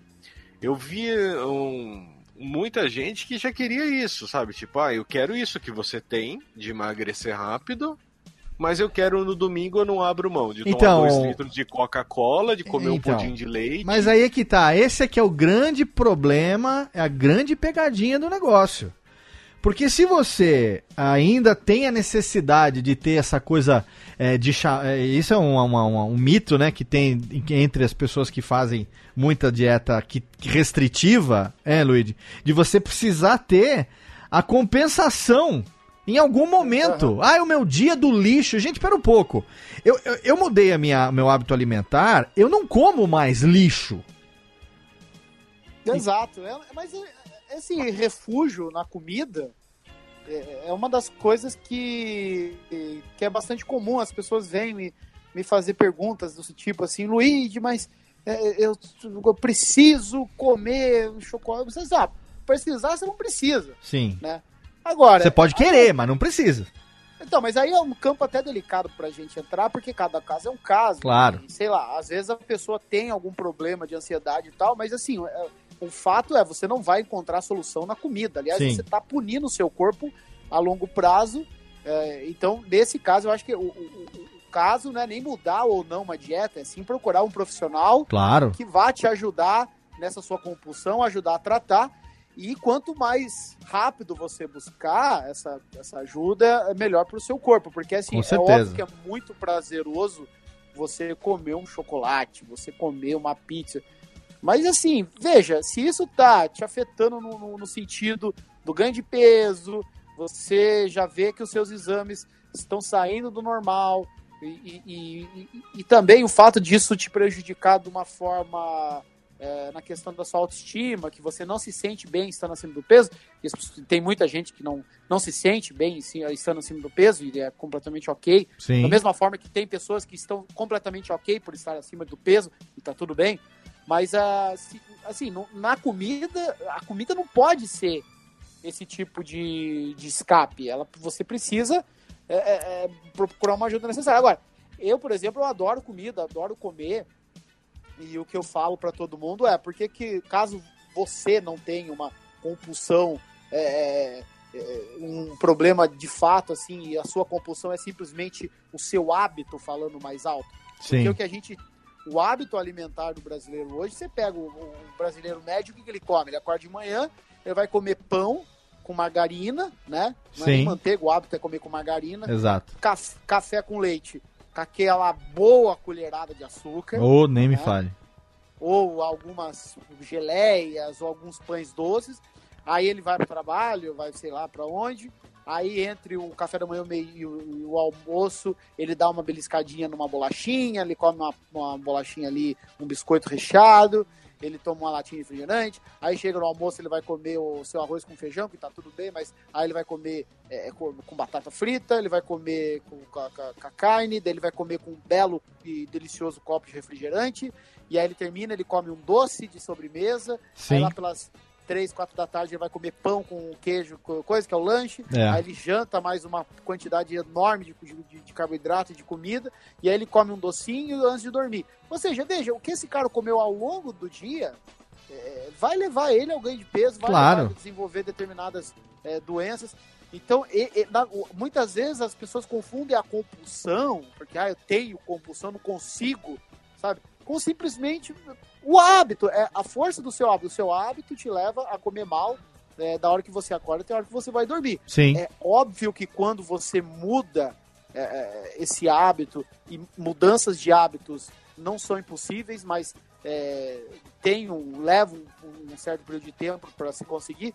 Quando você faz essa mudança de hábito, a pessoa entra em parafuso. Ai, meu Deus, eu Sim. não vou comer um chocolate aqui vendo a Netflixzinha. Olha, eu falar por mim, eu como um chocolate vendo a Netflixzinha, mas eu como um chocolate 85%, Sim. sabe? E, Sim. e- e que é delicioso, que é chocolate, que eu falo para as pessoas, você não gosta de chocolate, você gosta de Do sobremesa. açúcar, na verdade, né? Você Porque uma- é, é, o chocolate que a gente come é um, um- Uma uma, sobremesa, uma sobremesa de açúcar com sabor de chocolate, né? Exato, não é chocolate gosta- propriamente dito, né? Você não gosta de café, você gosta de açúcar no café. Açúcar no café, Então, exatamente. qu- essas pessoas, quando tira esse, esse padrão alimentar, né? É, entra em parafuso. Meu Deus do céu, e agora? O que, eu vou fazer? Então, calma. Muitas vezes é, é hábito. Vai fazendo essas, essas pequenas, esses pequenos ajustes. Eu gostei muito dessa dica de ajusta primeiro, sei lá, o almoço, tenta ajustar depois da janta, tenta ajustar depois do café da manhã. Sim. E vai gradativamente você vai conseguindo eliminar é, esses produtos da sua vida. E isso eu acho que é importante não só para quem quer perder peso. No meu caso, perder peso era uma necessidade. Eu precisava perder peso Sim. por uma questão de saúde. Sim, claro. Então, eu tinha que eliminar do meu corpo é, alguns quilos de gordura que estavam ali me- me- esse, a ponto de, de me levar à, à morte em, poucos, em pouco tempo. Sim. Então eu fiz uma dieta bem restritiva, de bem, bem restritiva não, eu não gosto de usar as palavras, mas eu fiz uma dieta assim com bastante eh, com a, com a diminuição de Sim, você cortou bastante vários- coisa, né, cara? É, normal. mais le- legume e verdura e carne. Então eu perdi bastante peso, depois eu fui recolocando, coloquei o arroz novamente, o feijão, já tem alguns meses, por exemplo. Eu não, eu assim, ó, eu eu tô com eu cheguei a 78 quilos, mas desde os meus 87 quilos, o arroz e o feijão já voltaram a ser uma, uma parte da minha dieta. Sim. porque também Agora eu faço academia e eu faço academia de uma forma mais, é, é, mais puxada.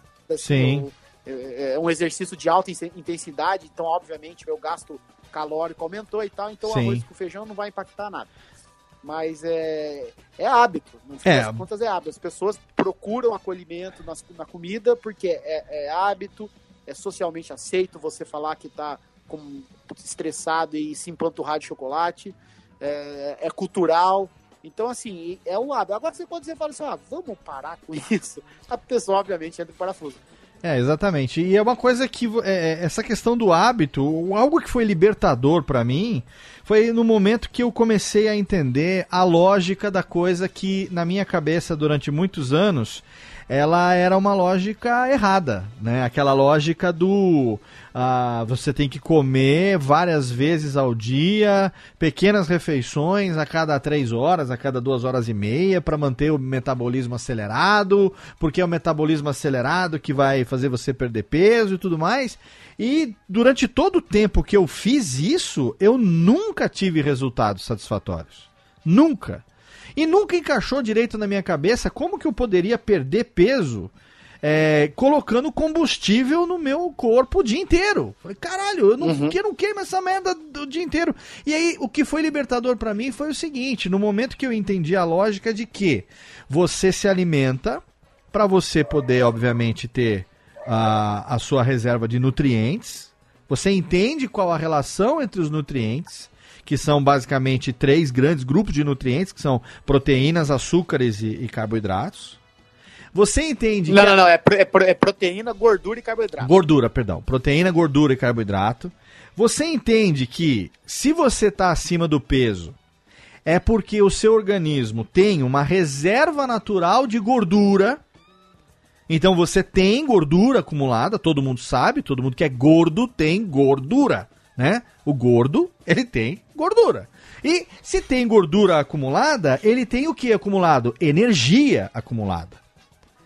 Agora, se você continua inserindo energia no organismo, por mais que você faça atividade física, por mais que você aumente seu metabolismo, se você continua inserindo energia, o seu organismo ele vai sempre fazer uso da energia que está sendo absorvida e mantendo você com aquela reserva de gordura, que é uma coisa, uma questão evolutiva, uma questão evolucional.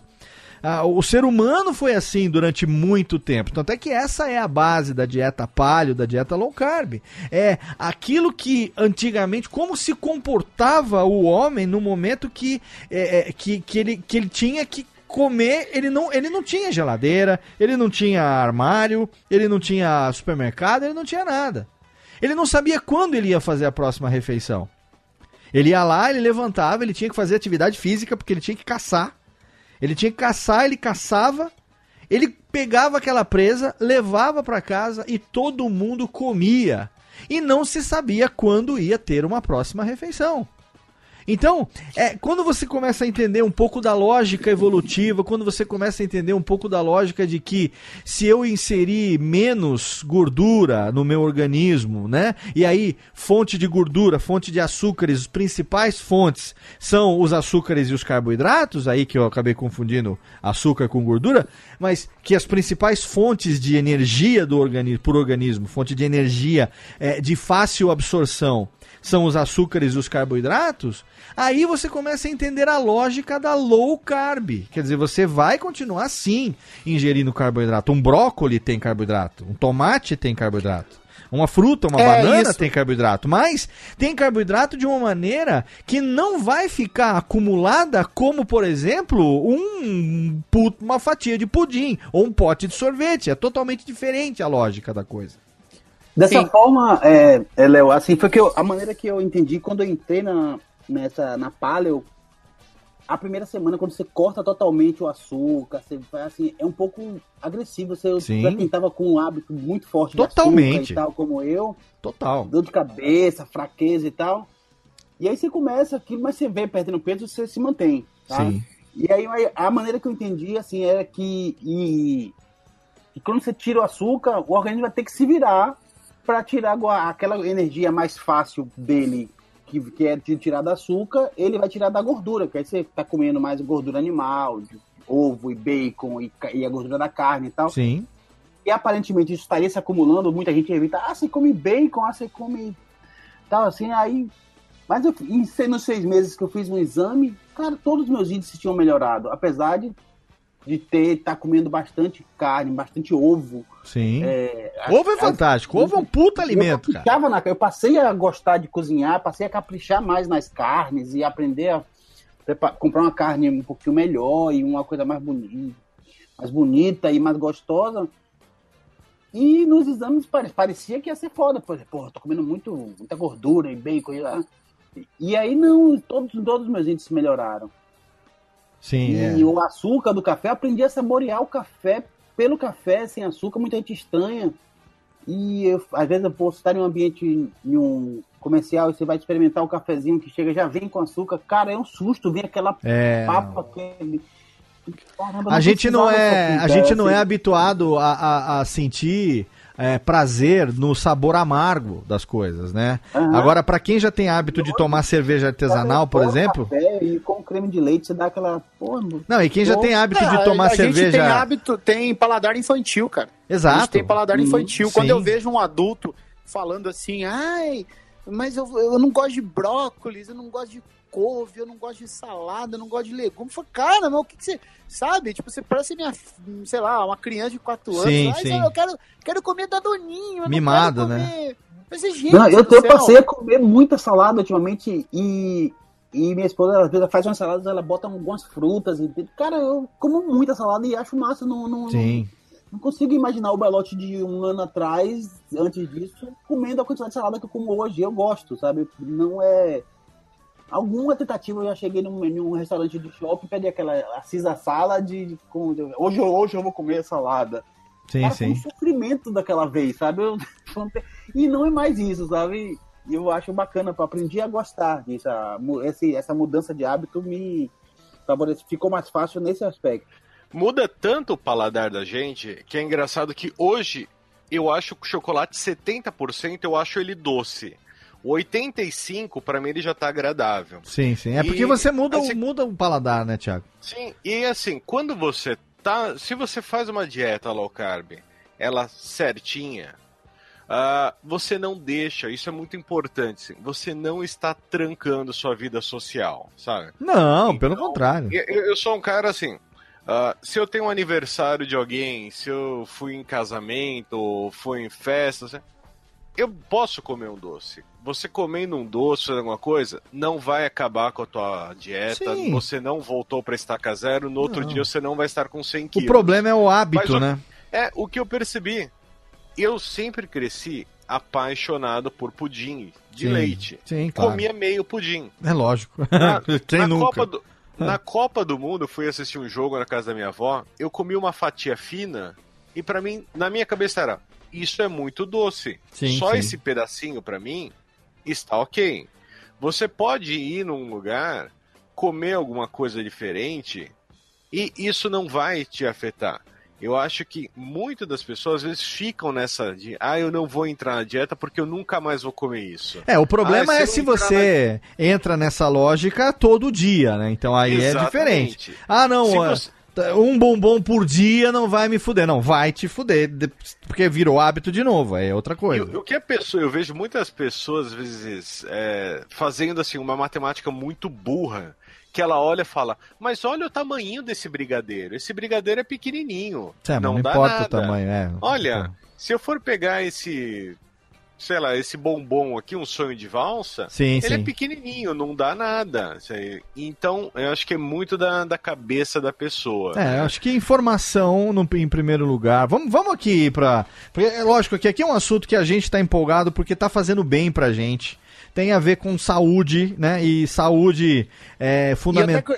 Léo, eu queria até aproveitar pra Fala, falar um disso, cara, rapidinho. Claro. É, tanto que brincaram que é o Luigi nas redes sociais, é xiita e tal. E assim, é, claro que não é o caso de ninguém aqui, eu acho que Isso! Eu acho que, eu Quebra acho que mesmo. todo mundo aqui que passou por um processo de emagrecimento, já teve, eh, já sentiu na pele os problemas Ah. eh, da obesidade, vocês entendem, mas eu, eu recebo muita crítica, assim, quando eu. E a primeira coisa que eu faço é ver se a pessoa é magra. Aham. 99,% das vezes a pessoa é magra. Sim. Por quê? Porque a pessoa magra, ela não entende a- o, o- o quão é, é, incrível é pra gente, no meu caso, vencer a obesidade, vencer um problema assim. Sim. É, é, apesar de hoje muito se conversar, e não é, não é bom entrar nesse assunto aqui sobre gordofobia, etc. Mas assim, a obesidade, ela é fator de risco para três das principais causas de morte nesse país. Sim. Então, assim, se livrar da obesidade é algo que, sim, me deixa feliz. A forma como eu me livrei dela me deixa feliz, porque a gente que é gordo, eu cresci ouvindo isso, que é gordo porque come muito e porque é preguiçoso, e para emagrecer tem que comer, tem que fechar a boca. Eu, nesses oito meses de low carb, eu não fechei a boca, como pra caramba, como quando eu tenho fome, e não foi a academia que me ajudou a emagrecer, pelo contrário, foi só parar de comer. Eu tenho caso de amigo, tenho um amigo meu que é, perdeu 40 quilos e o cara não anda 5 metros por dia, o cara é sedentário mesmo, assim, é claro que isso implica outros problemas de saúde, mas enfim. Então, assim, eu sou feliz e, e- e- é, fazer, quer dizer, conquistei uma, uma, uma- forma feliz e saudável de perder peso. É claro que para uma, uma pessoa magra, ela não vai entender isso, porque ela sempre foi magra, sabe? Então, é, é claro que isso desperta felicidade. E por que, que eu falo sobre isso o tempo todo e a gente fala sobre isso o tempo todo? É porque esse conhecimento que eu tive acesso, essa forma de mudar minha vida, foi de graça.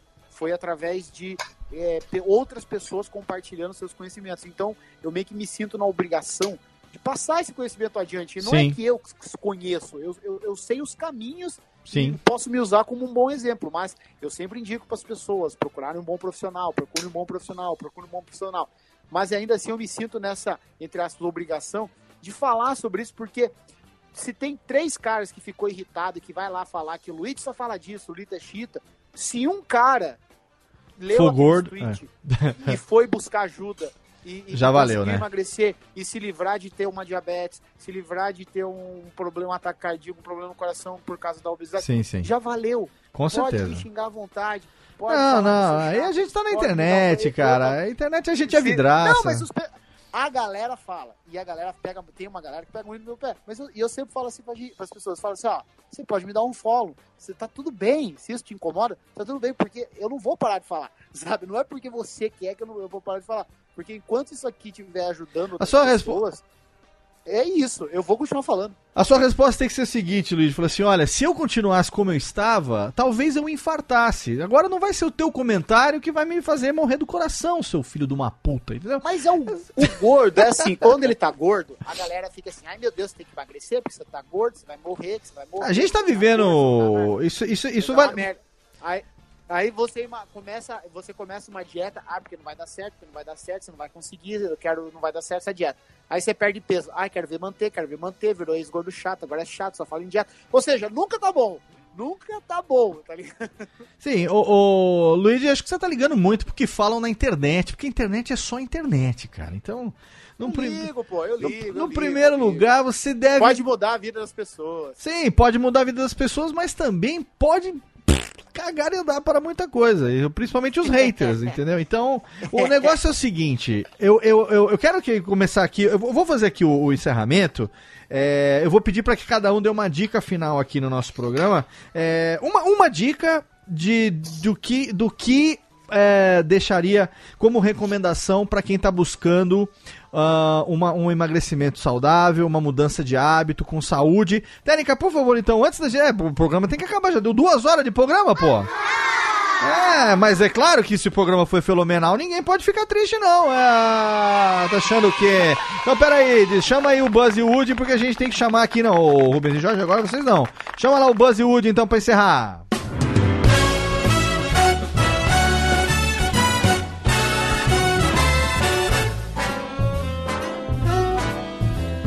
Amigo, estou aqui. Amigo, estou aqui. Sim, amigo, tô aqui encerrando mais um Radiofobia pra você. Olha que programa, que fenomenal. Hoje eu consegui finalmente falar sobre esse assunto, um assunto que é tão caro pra gente, que é saúde, né? E a gente vive uma época de, de gordofobia, não há como negar isso. A gente vive uma época onde até um tempo atrás a gente viveu, viveu uma época de é, é, movimento antitabagista, né? O cara que fumava era demonizado. Isso agora parou, até porque as pessoas acabaram parando de fumar também. Eu fui um dos caras que parou de fumar porque começou a dar trabalho demais, tinha que ir no lugar certo, lá na casa do caralho, não sei o quê. Aí eu falei, não, eu sou preguiçoso demais pra fumar com essas regras todas, parei de fumar. Aí agora, ser gordo também. Primeiro, questão de saúde, é claro, a gente tá fazendo uma brincadeira aqui, mas é fundamental. A gente falou sobre é, pouco sobre isso, porque não é a nossa especialidade. A gente queria ter trazido hoje aqui. Eu até pensei em trazer um profissional da saúde aqui, mas eu falei assim: não, vamos primeiro falar sobre as nossas próprias experiências e depois, num outro programa, a gente traz alguém aqui, algum especialista, para poder é, ratificar tudo aquilo que a gente conversou, pelo menos dizer né, das nossas experiências e tal, e poder falar alguma coisa com propriedade. Então, como eu falei na abertura do programa, é, esse nosso papo hoje não teve como objetivo nenhum catequizar ninguém, por uma feliz coincidência. Todos nós aqui estamos compartilhando dessa mesma experiência e todos estamos tendo resultados positivos. Então, nesse encerramento de programa aqui, eu quero que cada um dos nossos convidados, começando pelo meu querido companheiro de bancada, Tiago Fujiwara, por favor, você, o pai das gêmeas, você que está no movimento aí agora motivado pelo Luigi e que você começou junto com sua esposa, Aline, né? Um casal de gordinhos simpáticos que agora é, estão continuam simpáticos, mas agora mais magrinhos e mais saudáveis. Thiago Fujiwara, primeiro obrigado pela sua participação novamente, meu fiel escudeiro. Obrigado você, Léo, por estar essa noite aqui com a gente, por colocar, sabe, em pauta uma coisa. Eu acho que a gente sempre, nos últimos anos, sempre falou muito de zoeira, sempre foi Sim, radiofobia sim. dar risada, né? E hoje é uma coisa mais séria. É, O- é pra gente continuar dando risada, mas ah, dá- uma risada da tua desgraça agora e vai correr atrás da tua saúde. Essa aqui é a verdade, né? Exatamente. O, eu acho que assim, a dica que eu mais dou pra todo mundo, assim, que depois que eu comecei a emagrecer, foram duas, na verdade, vou dividir em duas. A primeira é. Se você é cercado de pessoas que são pessimistas, pessoas que não são não fala. Eu, eu acabei não contando pra ninguém da low carb pelo seguinte: as duas primeiras pessoas que eu comecei a falar vieram com aquele papo de ah, perder é fácil, mas depois você vai voltar e vai ser pior. Sim. Aí me desanimou, falei, quer saber, eu não falo mais pra ninguém, não vou publicar foto. Então, assim, eu acho muito legal quando eu vejo o Luigi colocar foto e as pessoas, sabe, tipo, falam, pô, que legal, cara, parabéns, e você me motivou. Então, se você tem um ambiente saudável, faz isso que a motivação é bacana, né? Se Claro. você não tem, mantém pra você. Mas eu acho que o principal é não crie metas impossíveis. Ah, sim, claro. Você é Perfeito, uma pessoa, perfeito. o Léo Lopes é a outra, o Luigi é a outra. Exatamente. Não tente. Eu acho que as pessoas vão falar assim: ah, o Luigi perdeu 40 quilos em 8 meses. Então, 40 quilos em 8 meses é 5 quilos por mês. Eu vou tentar um mês. Nesse um mês ele não deu 5 quilos, ele desiste. Querido, eu perdi 20, 24 quilos, não, 26 quilos é, em 3 anos e meio, cara. É, mas a gente sabe, né, Léo? Entendeu? Não, não, e eu, e eu tô feliz com isso, porque eu tô bem melhor hoje do que eu tava há 3 anos e meio atrás. Exatamente. Entendeu? Então, eu acho que as pessoas não têm que pensar nesse, tipo, logo em chegar na, na chegada. Você precisa primeiro começar a corrida. Exato, Você não vai exato. passar na linha de chegada antes. E, sabe, eu acho que você tem que conquistar suas vitórias. Sim. Pra mim, eu, pro Belatti foi a mesma coisa. Você entrar, eu usava calça número 56 e hoje tô usando calça 42, é uma puta vitória. Então, você tem que ter as suas vitórias pessoais e saber que, beleza, dei o primeiro passo, vou dar mais um, vou dar mais um. Não tenta pular do primeiro pro último, porque você não vai conseguir, você cai e você decepciona. Sim. Agora, se você subir degrau por degrau, não tem como você cair, você vai se manter lá no topo. Com certeza. Olha aí, Thiago Fujiwara está aí. Veja lá, tem a foto bonitinha. Você, postou a foto do antes e do depois no seu Instagram? Vou postar agora que Tem todo que postar. sabe, eu vou colocar. Exato. Agora você precisa, pra gente poder mostrar aqui, afinal de contas, a mudança. Chega, o Rubens e Jorge estão empolgados aqui com a mudança do Thiago Fujiwara. Obrigado mais uma vez, meu querido Thiago. E eu quero agora também aqui agradecer a presença dele. Tava com saudade. A gente se encontrou recentemente em São Paulo, fizemos uma baguncinha, comemos, eu fiquei lá na casa dele, lá no Chateau, no Chateau do meu querido amigo do coração, Dudu Salles, meu... Cadê? Não é esse daqui, Tênis, que é esse aqui, ó. É o beijão que eu quero mandar pro Dudu aqui. Dudu, tava com saudade. Você tá no mute, Dudu. Desmuta aí pra você poder falar comigo, ô bonitão. Ele tá no. Tá, tá- Eu tô falando feito idiota. Tá falando 10 no mute aí, caralho. É, porra, tá vendo? A gente até que tinha dormido. Tá no mute, é, não, eu vi, tá mutado aqui, Dudu, desmuta, cara, desmuta, é ao 10 anos de vivo. curso, né? Mas eu tô Porque aqui olhando. Meu gato gordo começou a zunhar a porta pra querer entrar aqui no escritório. Eu, Eu fui digo. abrir a porta e eu mutei o microfone e esqueci E completamente. ficou, Sou mas eu tô vendo aqui, é por isso. Estou aqui para dirigir você, Dudu, meu lindão. Ui, gostoso. Obrigado, Dudu, pela sua participação aqui no Radiofobia. Estava com saudade de gravar com você. Como eu disse, recentemente matamos a saudade dos nossos abraços gostosinhos. É, você continua cheiroso como Ah, sempre. eu sempre cheirosinho, agora com o saquinho depilado, está uma delícia. E, e estive com Too o much information, Léo. Too much information. Dudu e Dona. Tô de brincadeira, é só pra ter o que falar. Dudu e Dona Mara ah, estive, peludão, né? Tá bom. estive lá no, no, no, no Chateau, ali agora que fica ali num ponto, num ponto nobre de São Paulo. Dudu, sua dica pra quem tá aí fudido, sem saber o que fazer, ouvindo a gente aqui, achando que é um bando de tonto aqui contando vantagem, quando na verdade a gente tá falando de saúde. A dica principal, na verdade, é que você se permita acreditar em outras possibilidades, em outros cenários. Olha aí, Porque é a excelente. primeira vez que eu ouvi falar, tanto lá no passado sobre o Atkins, como depois sobre a Palio, todo, todo aquele.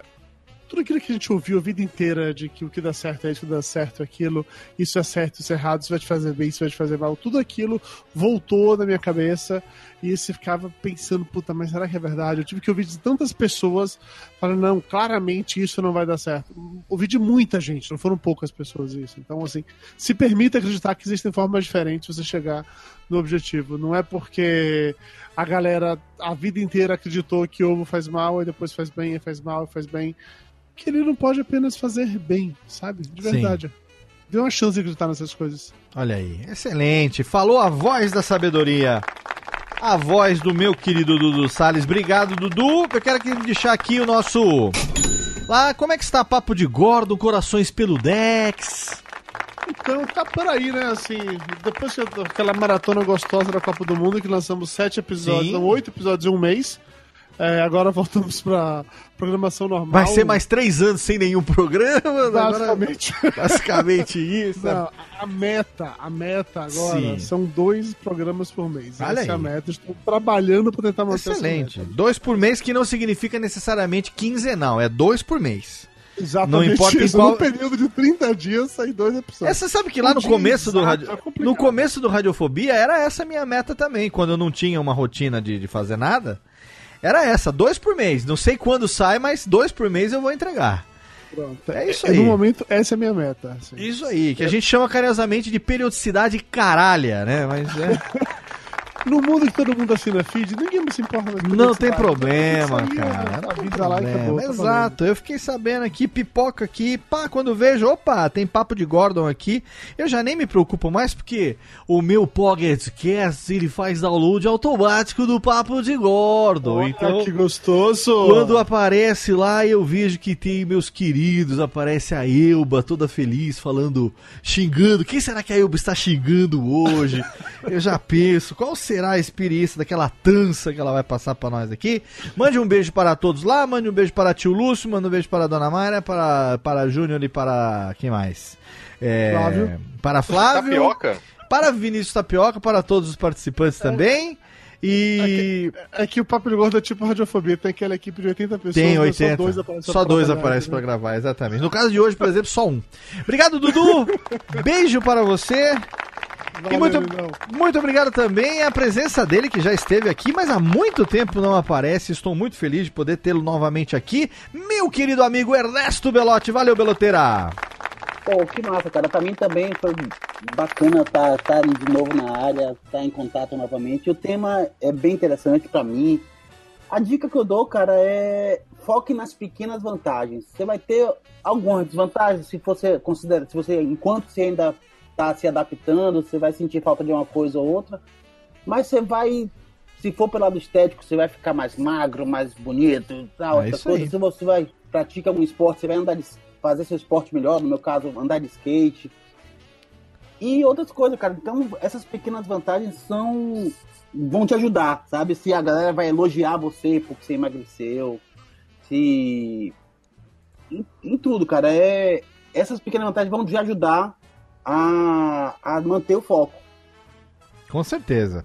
Foco, E- afinal de contas, é fundamental, né, Belote? Isso, é, é ba- ba- bastante, cara. Muito bom. E, e assim, ao contrário do que o, o Luigi e o Thiago fala- falaram, o Luigi tem tanto, mas o Thiago, de ah, não quero, não quis divulgar, o Luigi se preocupa muito com o que estão falando, ele divulga, mas se preocupa com o que estão falando. Não, cara, vai ter foco naquelas pessoas que estão do seu lado, que estão te elogiando. Se você publica uma foto e alguém fala que está emagrecendo, vai vir um lado negativo e alguém falar alguma coisa, mas vai ter um outro lado fala, é, falando bem e torcendo por você, cara. Isso é, e é esse lado. Então, foque na, na parte boa sabe? Eu acho que vale a pena, te ajuda a manter no caminho da saúde, no caminho da estética, no, no caminho que você escolher, mas te- isso te ajuda. Olha aí, excelente. Meu amigo Ernesto Belotti, mais uma vez, obrigado pela participação. Vou deixar o link. Vou deixar o link lá no post pro Twitter, né, do Belotti e também pro. O, Twitter eu tenho usado pouco. É o Instagram, na verdade. Instagram, o Instagram que eu publico lá minhas pistas de skate. Isso. de skate. Belotti, pra quem não sabe, é engenheiro e é um dos especialistas aí no Brasil por fazer arquite arquiteto, arqui- engenheiro ou arquiteto que você é, Pelote? Eu sou, eu sou engenheiro, eu sou engenheiro. Engenheiro. Estou focando em construir pista de skate e, e andar de skate. Pista de é bom, skate, olha aí, que fenomenal. No Instagram dele, ele coloca os vídeos pra mostrar que ele realmente anda de skate, apesar de Ah, sim, sim, sim, é. Uma das coisas do Belotti, ele faz o test drive de todas as pistas, né? A hora que Não, a... O bom de ser gordo e andar de skate é que qualquer coisinha que você faz impressiona, sabe? Ah, Eu, pro nível, pro, pro nível que eu andava de skate bem na- nos anos 90, do, início do 2000, eu ando hoje só brinco, né? E, mas pra qualquer, quem vê o gordo chegando de skate na pista, qualquer coisinha que eu fizer impressiona. Então fica fácil assim.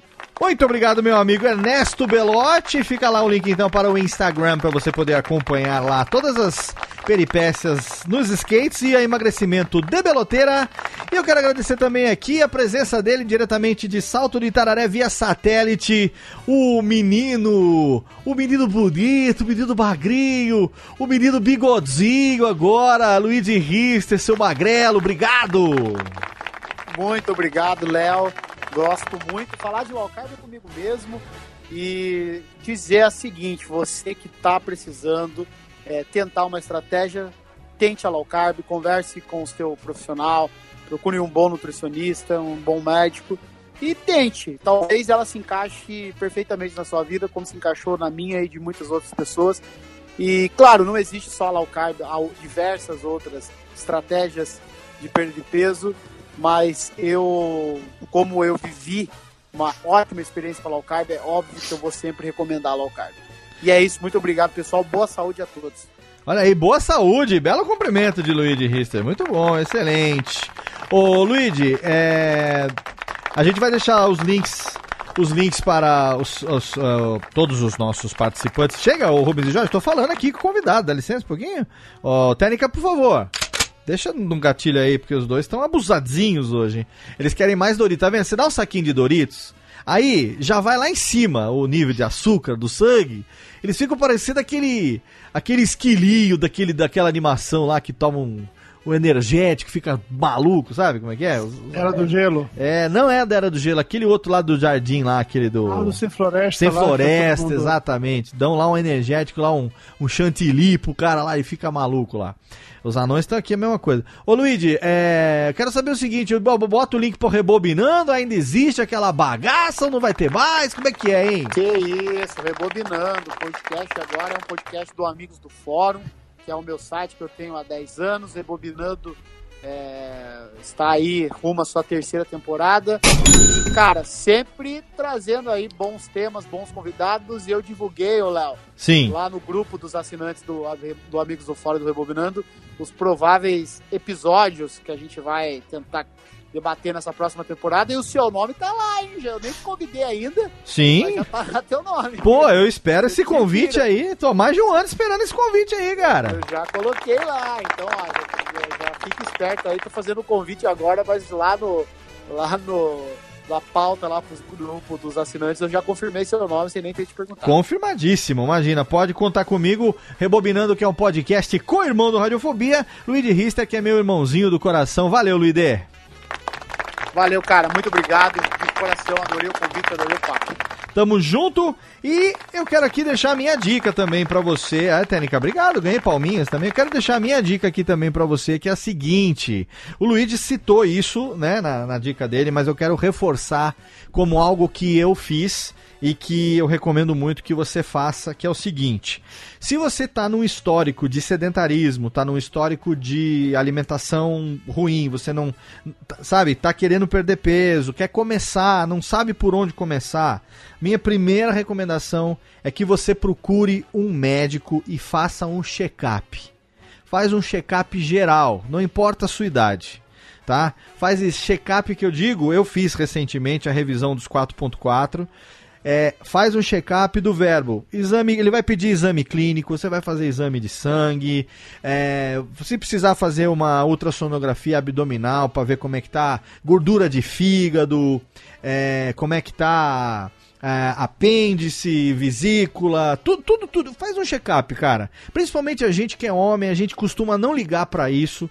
Às vezes a gente pode estar com um problema sério de colesterol alto, colesterol ruim alto, triglicérides, glicemia e a gente, o homem não tem o hábito de se cuidar. Então, vai, procura um médico, faz um check-up, investe na sua saúde, aí você vai saber exatamente por onde começar. E se você quiser na parte nutricional, procura uma nutricionista, um nutricionista, um profissional de nutrição, e aí você chega para ele e fala: Olha, eu já me informei um pouco, eu tenho alguns amigos e tal, é, eu tenho uma simpatia, se você optar por isso, né? Eu tenho uma simpatia pela dieta low carb, eu gostaria de seguir esse estilo de vida. Será que você pode me seguir, me indicar, me orientar dentro desse, né, os exames, você vai mostrar, você vai fazer tudo? Cara, porque aí não tem do que se arrepender.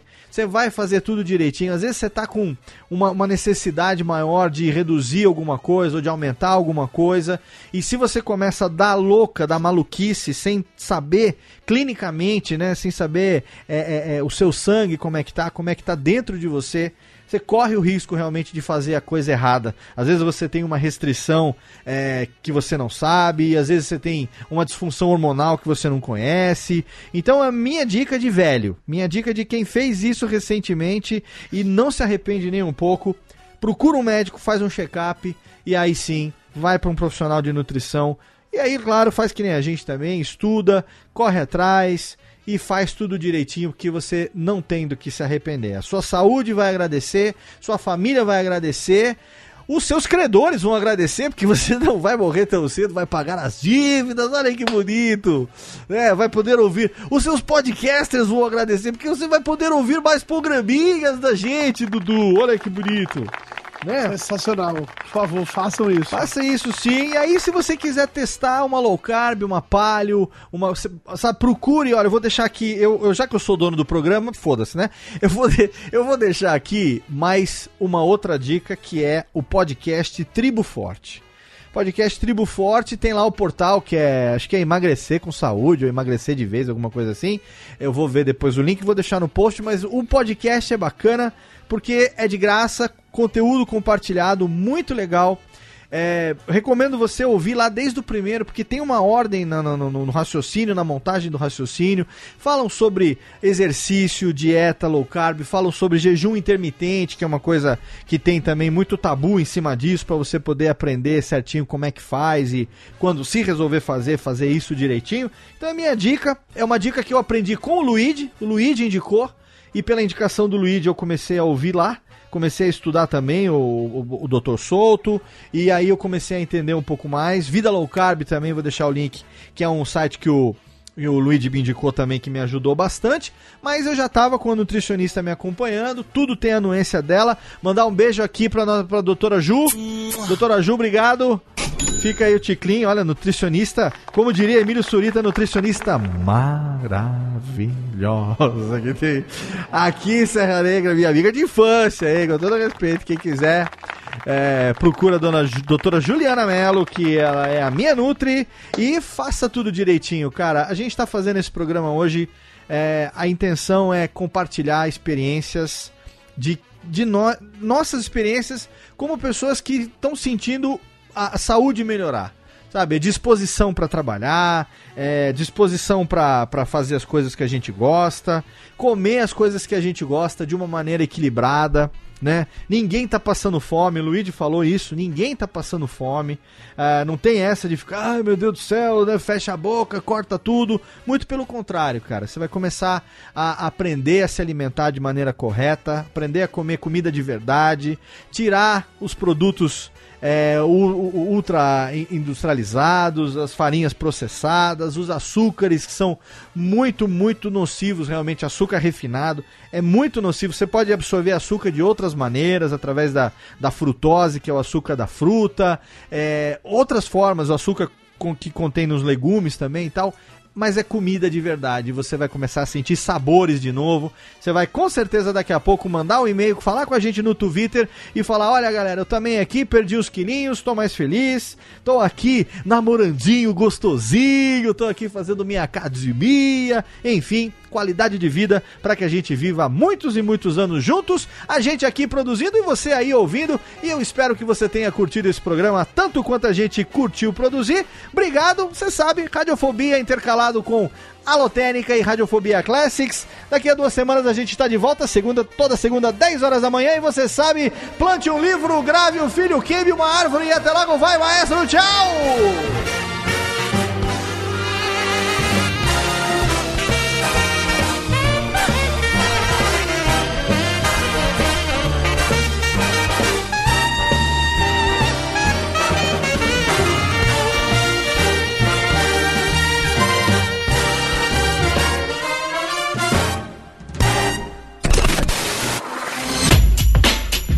Rádio Fobia. Este podcast foi publicado pela Radiofobia Podcast Network. Olá, eu sou Léo Lopes e quero convidar você a ouvir o Pod Notícias, a sua dose semanal de informação sobre o mercado de podcasts no Brasil e no mundo. Um podcast curtinho de 15 minutos com o resumo de tudo que acontece nesse universo do podcast que cresce a cada dia e que chega até você toda segunda-feira às 7 horas da manhã no seu agregador de podcast preferido e também no YouTube. Acesse agora em podnoticias.com.br.